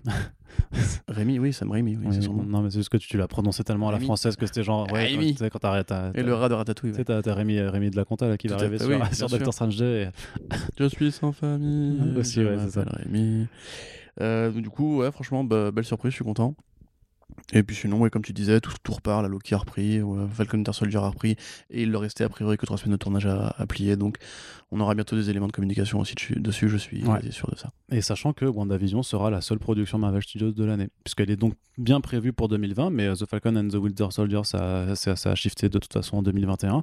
Et, euh, et ben, les films, euh, une nouvelle fois décalés, donc euh, Black Widow maintenant qui arrivera en mai 2021, donc euh, un an vraiment après sa date de sortie initiale. Les Eternals aussi sont décalés finalement d'un an au total à- en étant en novembre. Et par contre, Shang-Chi passe d'avril à juillet, mais du coup, il y a un, un ordre de- il y a- il y a un décalage de l'ordre des films, puisque Shang-Chi devait arriver après les Eternals, ce qui nous permet de dire qu'a priori les deux films ne seront euh, pas reliés euh, scénaristiquement, ce qui était plutôt attendu. Euh, ça montre un peu le côté un petit peu interchangeable de, ces productions qui sont là de toute façon pour installer des nouvelles licences et je pense euh, commencer à poser des premières pierres sur une intrigue de, de- de long terme qui arrivera par la suite. Ah, tu penses? Ouais. Ah, c'est marrant parce que moi, du coup, j'imaginais vraiment un Shang-Chi à la Black Panther en mode euh, tout à Shaolin, tout en Chine et presque pas de lien à part éventuellement avec Stark ou enfin avec Stark Enterprise. Stark Bah, à, la- Enterprise, à la dire. fin, à, à la fin, il va faire comme Black Panther, il va s'ouvrir au reste du monde, je sais pas. Oui, je pense que c'est quelque chose comme ça à mon avis. Mais peut-être pas aussi fort, mais en tout cas, y a, je pense qu'ils vont vraiment faire un truc très perméable justement pour Ouais. les nouveaux entrants comme pour Black Panther, qui peut-être prendra un Everett Ross-like euh, pour faire le lien, euh, ou Thaddeus Ross. euh, Enfin, les Ross, de toute façon, ils sont toujours là pour ça. Euh, on verra bien. Après, à mon avis, c'est aussi parce que peut-être que l'Au- que l'Australie est plus praticable en termes de transport. Parce qu'en général, euh, c'est plus l'Angleterre là qui pose problème pour les tournages. On l'a vu d'ailleurs récemment avec euh, The The Batman. Batman, effectivement. Donc, euh, ouais, comme tu dis, moi j'ai du mal encore à voir qu'est-ce qu'ils dessinent au loin, on va dire. Mm. Quel va être le vrai élément de liant dans les cinq prochaines années de, de Marvel Studios? C'est parce que tu ne suis pas toutes les théories de Murphy's Multiverse, hein, c'est pour Non, ça pas trop. J'avoue que j'ai voilà, j'ai un peu Tu bloqué. n'imagines ce pas tout le temps que tu pourrais perdre à lire ces articles, Ah, quand même, hein, franchement. En plus, j'ai plein de temps à perdre. toutes les théories, euh, toutes les théories crafting là, quel enfer. Euh, cinéma toujours. Euh, Justice League Snyder Cut a un budget a priori de 70 millions en fait euh, qui est alloué pour euh, finir le film. C'est dingo quand même. C'est bah, énorme déjà. C'est 30 c'est vrai, ça, je veux dire, c'est une bah, théorie. c'est- Non, non, c'est Hollywood Reporter qui, qui, qui, qui expliquait qu'en fait, que le mois prochain, Zack Snyder en fait, va vraiment tourner des scènes. Il va reprendre les caméras avec Ben Affleck, Gal Gadot, Henry Cavill et Henry Cavill sans moustache et Ray Fisher. Et justement, en fait, ils abordaient le, le- le truc, c'est que même si Fisher il est prévu pour les faire, bah, à voir si ça va, s'il va y avoir un impact, puisque le gars. Ça fait quand même depuis l'annonce de la Snyder Cut, euh, que, enfin depuis juin, qu'il est en, conflit ouvert avec Warner Bros. À, dire vraiment que Joss Whedon, c'est, euh, enfin, était un harceleur hein, presque sur, sur les plateaux. Enfin, il avait un comportement abusif. Alors dans, dans le dernier papier du Hollywood Reporter, il y a des sources qui, qui, qui expliquent qu'effectivement, a priori, c'était pas le gars le plus tendre euh, sur le, euh, sur le tournage. Je veux dire, mais après, des réalisateurs qui se comportent comme des sales cons, Ça, existe. C'est pas, c'est pas pour autant que c'est du harcèlement, que c'est Joss Whedon a abusif. jamais été un mec très tendre euh, sur le Ouais, tournage, bah, hein. ouais, bien sûr. Bah, après, il, a, série il, a, il, a, télé, il a peut-être des casseroles aussi, hein, ça. Mais, mais voilà. on les mais- connaît les casseroles de, de- Mais je pense pas. En plus, il a fait quoi Il a fait un mois et demi de tournage avec eux? Euh, il a répondu à une offre d'emploi, il a pas envie d'être là, il aime pas Zack Snyder manifestement, donc il, a, il avait pas envie de finir ce film-là. Non, Il et a- puis il apparemment, ils étaient, ils étaient- de toute euh, façon, de toute façon, c'était des conditions de, de tournage, après, enfin de série shoot notamment, où ils expliquent bien que tout le monde était hyper tendu parce qu'il arrivé euh, genre au printemps, Voilà. le film devait être fini en novembre, il devait sortir au cinéma en novembre. T'avais euh, Berg et Jones qui étaient sûrement aussi, qui savaient que leur job était à deux doigts d'y passer, donc ils devaient pas être non plus très aimables. Donc de toute façon, ça ne pouvait pas bien Voilà, se passer. qui- J'imagine que si l'équipe justement qui a soutenu Snyder depuis a probablement appris la nouvelle pour sa fille, etc. Et devait être donc em- em- emmerdé pour lui quand Whedon est arrivé, qu'ils ont vu qu'entre guillemets il y avait un remplaçant qui allait gommer le film pour remettre un coup de stabilo dessus. Évidemment que, enfin, je pense que ça a dû être horrible comme période de tournage pour tout le monde. Ouais, en fait, et, hein. puis, et puis Fisher, euh, Ray Fisher, qui devait être d'autant plus euh, saoulé, puisque bah, il avait quand même un rôle bien plus important, euh, son rôle de cyborg était bien plus important, et c'est, je crois, lui qui a le plus disparu en fait des reshoots. Donc je me demande si c'est pas lié à ça vraiment, euh, euh, sa, sa, sa colère en fait, tu vois. C'est, euh, C'est très probable. ouais. Mais, même, même euh, le père, de- enfin celui qui joue son père, avait dit en convention qu'effectivement il manquait euh, énormément de trucs de, ce qui était prévu, comme on le voit dans le trailer. hein, mais de ouais. toute façon. Mais c'est vraiment une affaire étrange parce que dans, dans ce genre de cas, normalement, tu, bah, tu dis, enfin, on dit, écoutez les victimes, euh, croyez-les. Et je te jure que viscéralement, je, je vois pas en fait à quel moment. Euh, en fait, euh, le enfin, il y a- parce qu'il n'y a pas de témoignage, tu vois, ils balancent que sur Twitter des, des scuds de, de- de- en disant, ouais, ils ont eu des comportements abusifs. euh, c'est ça le truc, c'est moi dit- j'attends de savoir attends, que- comment matérialiser ça, c'est qu'est-ce qu'il a fait de spécial? C'est ça, mais, mais c'est ça le truc, c'est qu'en fait, il dit rien. Il ne dit rien. Je veux dire, j'ai pas envie de faire comparaison avec des affaires hau- hautement plus euh, scabreuses, quoi. Mais grosso modo, à chaque fois qu'il y a eu des témoignages, les gens disaient ce qui s'est passé. Ils disaient, à cette convention, euh, il m'a fait ci, il m'a fait ça. Bon, c'est souvent des trucs de, harcèlement sexuel, mais, mais, mais, mais- mais les- une fois que, les, que, les, que, que- justement que les victimes euh, parlent et qu'elles racontent les choses, bah, c'est là que tu les écoutes. Là, quand tu dis, quand tu dis, quand tu dis, balances juste une vidéo où tu disais, tu sais, son premier truc, c'était de, de sortir une vidéo où il fait, ouais, Joss Whedon, il est sympa. Et il fait, ouais, je retire, je, je retire tout ce qui a été dit dans cette vidéo. Et après, il dit, ouais, il a été, euh, il a été pas sympa. Et, euh, et en plus, euh, il était euh, genre euh, backé par euh, Geoff Jones et, euh, et Berg. Alors, C'est ça le truc, tu vois, tu dis il faut écouter, Il- les, il- il faut il écouter agit- les victimes, mais euh, comment dirais-je? Là, en l'occurrence, si la- l'accusation c'est juste de dire que Joss Whedon est un odieux connard, moi je suis largement prêt à croire euh, Ray Fisher, il n'y a pas de souci. Je pense sincèrement que Joss Whedon est un odieux connard. C'est pas le premier à le dire, c'est pas le premier à le penser. Il a eu ses casseroles aussi. euh, et je pense d'ailleurs que, par exemple, le sort de la série Bad Girl a peut-être aussi, enfin, du film, pardon, euh, Bad Girl qu'il voulait faire à une époque, a peut-être justement été conditionné par le fait qu'il avait plus envie de bosser avec Warner Bros. ensuite et compagnie. ou juste parce qu'il a, il a, il a flopé, Voilà. il a flopé Justice League et du ça. coup, c'était plus au projet. hein. Ou, ou même simplement que, euh, entre guillemets, avec ses- les, les qu'il avait eu par rapport à ses histoires personnelles, sa vie privée, etc., Mhm. il voulait un peu ne plus devenir une sorte d'i- d'icône féministe et compagnie comme il l'a été euh, à l'époque de Buffy, et- etc. Mais sincèrement, euh, le plus le truc de la Snyder Cut, c'est que ça a vraiment généré beaucoup de, de rancœur personnelle, j'ai l'impression, et euh, vraiment des invectives. Même nous, on, on s'en est pris dans la gueule, tu vois. Alors que finalement, on a toujours dit que c'était triste que t'arrives à Zack Snyder. Et on, et, et- et on, et on continue de le faire. Je veux dire, Voilà. si, si- si jamais des doutes euh, sur le fait que vraiment j'ai vraiment du mal à croire cette histoire de Fisher, parce que euh, je veux dire, il, il- il continue à faire des que par Twitter tout le temps, et il dit ouais, mais regardez, euh, il, il demande en fait à, à- à une enquête. Apparemment, elle est faite, mais il est fait par quelqu'un qui est Ouais, choisi tout par. Honor. Du coup, ça lui satisfait pas. Donc après, il accuse de Warner de, de, de balancer des, euh, des, des- des fake news sur lui. Enfin, de quand ils disent qu'il veut pas participer à l'enquête, il dit bah non, c'est pas vrai, je participe, mais euh, c'est bizarre. Il interroge que les gens euh, en fait qui savent rien et les vrais gens qui devraient interroger, il les interroge pas. Et puis il a un moment, il a fait une sortie où il dit euh, que l'annonce de, de Ben Affleck en Batman dans The Flash a été euh, fuitée exprès pour détourner l'attention du public sur euh, sur cette affaire. Et à un moment, ça en fait ça, ça devient Peut-être que c'est vrai tout ça. bah, je sais hein. pas, ça fait tellement complotiste quand même. c'est- Non, mais je ça suis d'accord, mais Je après. veux dire vraiment genre ouais ils ont annoncé bah, oh, déjà ils l'ont pas annoncé c'est- c'était les c'était Variety et tout ça qui, qui, qui rapportait le truc tu vois c'est euh, alors que, Oui, après, bon, ça, tu sais comment ça marche. hein. C'est une source qui veut bien dire à un moment donné. Oui, parce oui. que si tu lui dis, tu peux le dire maintenant, tu vois. Euh, c'est, c'est, je trouve c'est- ça tellement gros Sur des dossiers aussi énormes que ça. En Et- plus, et- si, et- jamais, si jamais ce que The Rap disait était vrai, euh, dès que Ben Affleck a signé, on l'a su. Tu vois, c'est-à-dire que Mhm. grosso modo, c'est les signes en une semaine. Donc, Ouais, euh, ouais. n'y a pas eu mais, de c'est, rumeur avant et tout. donc, mais, mais ce qui est, mais ce qui est ouf, c'est que je vois pas ce qu'il a à y gagner parce qu'il veut. En même temps, il est en train de renégocier euh, apparemment euh, son rôle pour The Flash.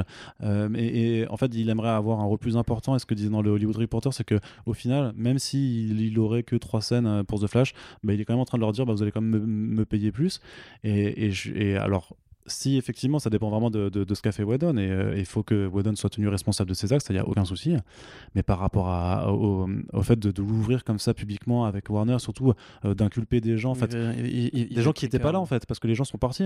Et je trouve que il est en train de se tirer une balle dans le pied en Il va fait. être tricard, de toute façon, c'est, on l'a déjà dit, ça, c'est, justement ce pourquoi on ne croyait pas que la Snyder Cut allait se faire, c'est que Hollywood, quand un studio prend une décision, en général, tout le monde, tout le monde ferme sa gueule parce que euh, il y a peu de studios, en fait, et que quand t'as envoyé chier un studio, en général, celui d'après, il a pas envie de bosser avec un, un mec qui, qui peut justement l'ouvrir si jamais on lui met des bâtons dans les roues. Et Pourtant, pourtant, il c'est a... pareil. Regarde Josh Trank qui a osé l'ouvrir par rapport à la Fantastic Four, à Fantastic Four et à la Fox. Euh, il a mis combien de temps avant de refaire un film? Ouais, cinq ans. Hollywood lui a dit va, va voir là-bas si j'y suis. Bon voilà, tu vois. et moi, là, j'ai, peur pour lui. Je pense qu'il joue un rapport de force parce qu'il sait qu'il y a une communauté Snyder Cut qui est, qui est puissante, mais qu'il n'a pas compris comment c'était passé. Parce Mais- que, mais- comme on- surtout- on le rappelle, sur- AT&T a pas cédé à la complainte de, de fans euh, qui avaient vraiment du pouvoir. Ils alors, ont cédé pour lancer leur plateforme de streaming HBO Max parce qu'ils avaient un produit d'appel qui était moins coûteux à réaliser qu'un vrai blockbuster à 300 millions. Sauf qu'en fait, non. Oui, c'est ça qui est bizarre. Ah, parce que pour là- revenir à parce que là, l'article, enfin, on, euh, on va revenir au coup, mais le, le truc c'est qu'en même temps, Ray Fisher, euh, du coup, partage les tweets de NTNT en mode euh, on est super copains, et à côté, il, il, il- il- il défonce Warner, et il y a quelqu'un qui m'a expliqué, genre, non, mais c'est parce qu'en fait, il est, il est très bien avec euh, AT&T ou Warner Media, c'est qu'avec Warner Bros, donc euh, voilà, euh, mais, mais mec, c'est la même entité, c'est, Warner enfin, Bros, c'est- Warner Media. Oui, c'est- je veux dire, si, euh, je, je veux dire, si tu bosses au McDo et que tu es en bisbee avec ton chef, c'est pas grave si t'entends bien avec la comptable, quoi. T'es, t'es quand même en bisbee avec, avec le chef, quoi. Donc, euh, avec tu, le euh, McDo. hein, en et avec général, c'est ça. tu vois. euh, tu, je veux dire, c'est, c'est pas. Alors, bien entendu, il faut. Enfin, le, le truc, c'est que. euh, Chaque fois qu'on lance une news là-dessus, ça prend une demi-heure. Euh, Bon, on revient au truc. c'est, vrai- c'est vraiment un sujet compliqué, mais, mais je trouve vraiment que. Ouais, que je. je, je- je- De toute façon, je vais dire, la seule Il y a- il y a bonne plus- réponse à donner à toute cette affaire, c'est Warner Bros. n'aurait pas dû licencier un mec qui venait de perdre sa gamine pour repasser son film par-dessus. Après, Whedon, qu'il ait fait la gueule, qu'il ait vraiment été harceleur ou pas, ça l'enquête le dira. Que euh, Fisher, qui est peut-être plus jeune aussi que ses collègues, qui du coup n'a peut-être pas encore l'habitude de fermer sa gueule quand ça arrive, ce genre de choses. Mais en fait, qu'il ait du coup, qu'il sente le besoin, entre guillemets, de se, se faire une place là-dedans pour soit se venger, soit réparer une injustice. Peut-être qu'il sait- peut-être qu'il est devenu vraiment pote En, en fait, Snyder, tu en- vois. en fait, ce qui me dérange vraiment dans, dans cette histoire, c'est par rapport vraiment à ce fait de, de ne rien dire et qu'on qu'on justifie par le fait qu'il ait des NDA. Euh, Oui, mais c'est vrai. Oui, non, mais oui, non, mais John Boyega avec Star Wars, il, il en, il, maintenant il en parle que maintenant. oui, oui, alors non, mais qu'il a fait la promo des trois films, tu vois. Sauf qu'on est, sauf qu'on est quand même maintenant dans un contexte, surtout par rapport à un film qui est sorti il y a trois ans maintenant. euh, S'il l'ouvre et qu'il raconte tout ce qui s'est passé, il a beau briser son NDA, euh, il aura le soutien public immédiatement parce que plus, plus personne ne va protéger un harceleur. C'est pour ça, pour moi, je pense qu'il a tout à gagner à vraiment ouvrir et il aura le soutien de tout le monde. Il aura le soutien de, tout- de tous ses collègues acteurs. ouais, ouais. C'est, c'est va- et je trouve que justement sa démarche elle est hyper dangereuse pour lui. Mais Alors, après, il faut, il faut voir qu'il a fait une traversée du désert depuis, qu'il a eu peut-être plus de mal à retrouver les rôles après, des rôles pardon, après chez de, de Justice League. Euh, à, à mon avis, on ne pensait pas à ce qui se passe dans la tête d'un Ouais. mec, etc. À mon avis, justement, il s'est senti la possibilité d'en parler parce que les fans de la Snyder Cut ont enfin eu gain de cause et que là, peut-être qu'il s'est dit, c'est le moment. C'est une possibilité. Après, l'autre possibilité, c'est que il a, il a mal digéré depuis trois ans, comme tu dis, le fait que Cyborg était peu présent dans le film et que maintenant, euh, que justement la porte s'est ouverte, il dit, mais je vais la défoncer à coup de Oui, parce qu'il y, a- y y une autre thématique qui aussi réelle, c'est sûr par, bah, par, par rapport juste à la représentation de personnages noirs euh, dans les films de super-héros, Oui, euh, le- voilà. le, fait que ce soit quand même bah, le personnage noir qui se euh, tu oui, vois, voilà, typiquement, c'est exactement le même problème. C'est justement un mec qui a signé les contrats, qui professionnellement a fait son boulot, sans se plaindre, qui a été défendre les films en, en interview, etc., comme il fallait le faire, mais qui a, qui, a, qui a gardé au fond de lui justement une sorte de rancœur qui maintenant a besoin d'exprimer. Alors Mhm. il n'a pas dit Ryan Johnson, Ryan Johnson était un harceleur. Il a dit euh, il y a un problème dans la façon dont on traite les acteurs et les personnages noirs au cinéma. Manifestement, Abrams et Johnson savaient ce qu'ils voulaient faire avec les trois personnages blancs, blancs principaux. Euh, avec moi, euh, non. Mhm. Donc quelque part, ça montre, et je pense que c'est pareil pour Justice League, quelque part, quand même, Whedon a fait le choix conscient, parce que c'est lui qui a écrit le script, hein, de, de prendre Cyborg et de le mettre à côté. Donc là, après, là, il y aurait un vrai problème à traiter. Et là, je pense que si, euh, si, si, si, hmm. euh, Fisher le présentait comme ça, justement, il pourrait avoir un vrai un vrai écho. Mais quand tu dis qu'un mec est un harceleur, justement au monde d'aujourd'hui, où il y a quand même toute l'extrême droite américaine qui se méfie des accusations euh, vaines, il faut pouvoir le, il faut pouvoir baquer ça avec des faits, quoi. Pas Ouais. forcément des faits, mais au moins des précisions. Ouais. Tu vois, donc euh, là, je pense qu'il il prend un très gros risque. Et donc, revenons à 70, l'actu. 70 millions. 70 millions. 70 millions. Voilà. Donc déjà, enfin, de- quand le Hollywood Reporter avait fait la- avait, avait la l'annonce en, en- en mai 2020 de la Snyder Cut, ils avaient dit 30 millions et surtout que ce serait utilisé pour surtout euh, ben, finir les effets spéciaux et que les seules choses pour lesquelles euh, Affleck, euh, Cavill devait, pour- pourrait revenir, c'était pour faire du voice-over, donc du nouveau, des, nouveaux, euh, des nouvelles répliques. Enfin, ou de. comment c'est quoi le terme technique, toi qui est fort en De la cinéma post synchro. Voilà, de la post-synchro. Merci beaucoup, Corentin.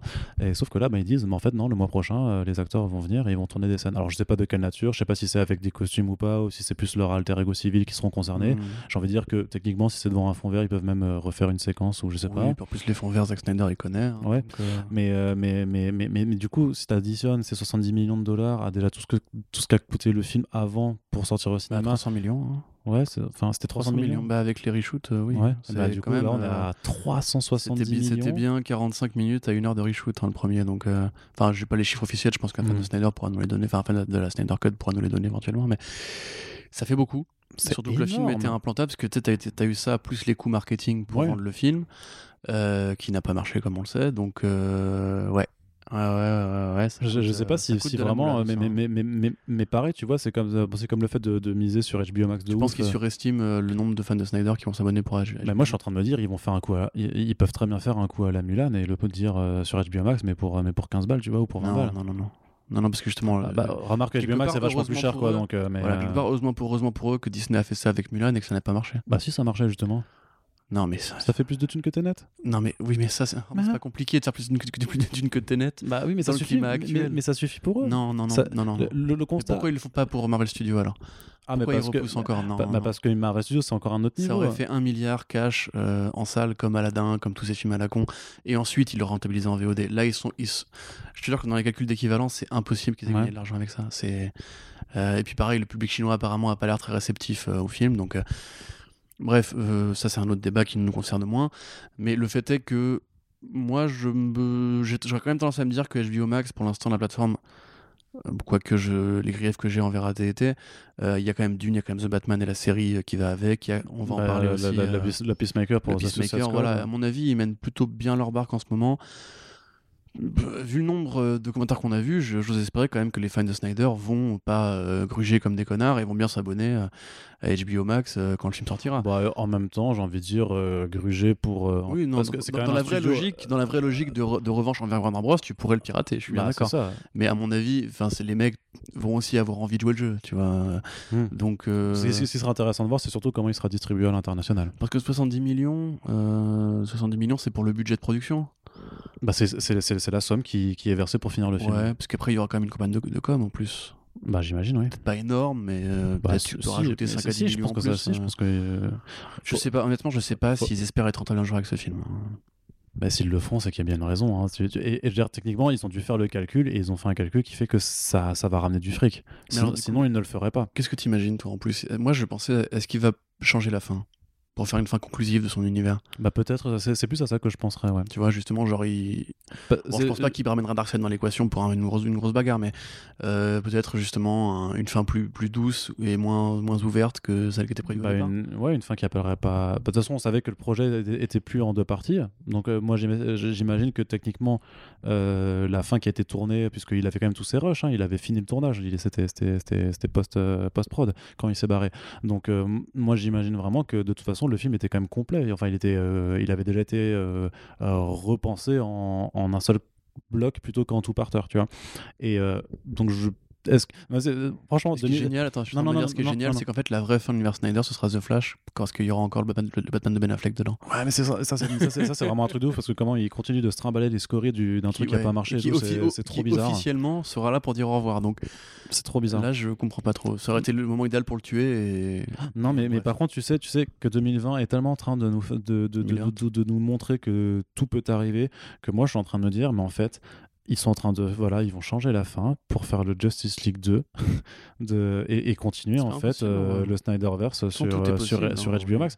Et euh, ils sont tellement avec Snyder, ils ont, ils ont tellement viré de bord, mais de, à 180 degrés que je, je, je serais même pas surpris. Enfin, je serais, je serais quand même surpris, tu vois, je dirais quand même c'est Ouais, fou. moi, je serais quand même surpris. mais, Je euh, serais quand même surpris. mais je me dis, en même, et en même temps, Parce que, pff, ouais, mais en même temps, enfin, sans Batfleck, euh, compliqué, parce qu'a priori, enfin, là encore une fois, c'est pareil, c'est The Rap qui rapporte ça, donc il faut prendre ça avec les pincettes du regard, etc. Mais quoique je crois que THR ou Variety avait validé, a priori, Affleck n'a re-signé que pour, du coup, celui-là et euh, The Flash.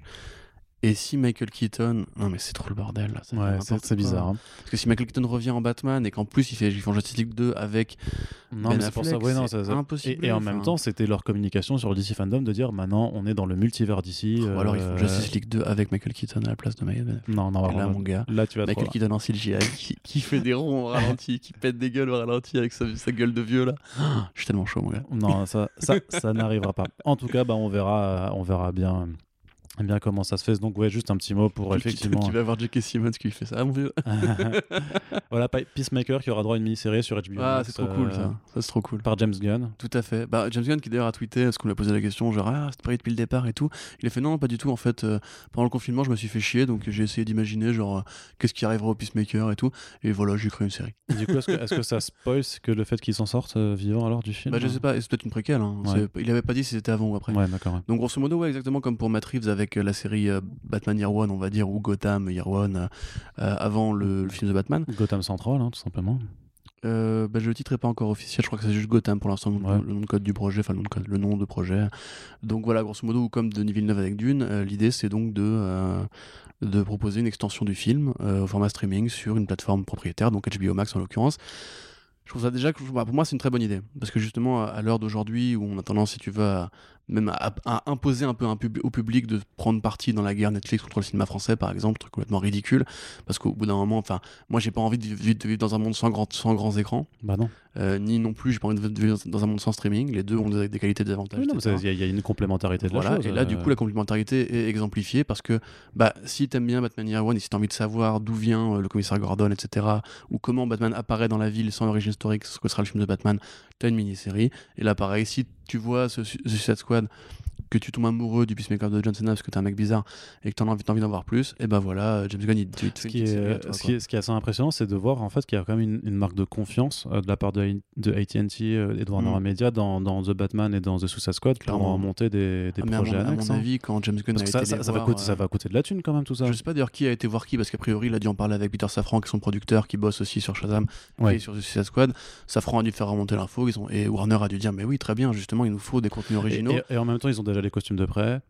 La promo de The Suicide Squad fera indirectement la promo de Peacemaker ensuite. Ouais. Parce que quel meilleur trailer pour une série qu'avoir un film qui fera euh, 800 millions, tu vois.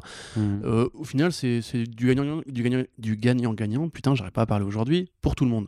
Euh, effectivement, bon, après, il y a des gens qui n'aiment pas John Cena et je comprends très bien. Mais le Peacemaker, c'est un personnage qui a. C'est parce qui qu'ils est- n'arrivent pas à le voir, c'est tout.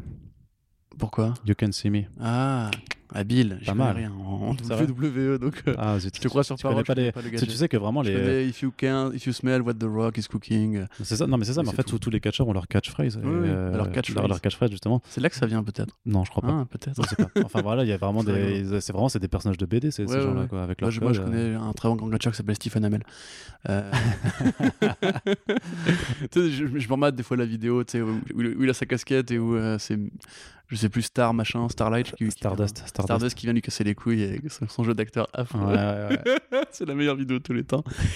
Euh, et donc on en revient. Franchement, en plus, belle nouvelle parce que justement James Gunn, qui doit encore repartir chez Marvel ensuite pour faire Les Gardiens 3. Euh, je me souviens d'ailleurs, j'avais un, un débat avec le web à l'époque qui me disait mais il finira, il finira jamais Suicide Squad maintenant que Marvel lui a dit de revenir, etc.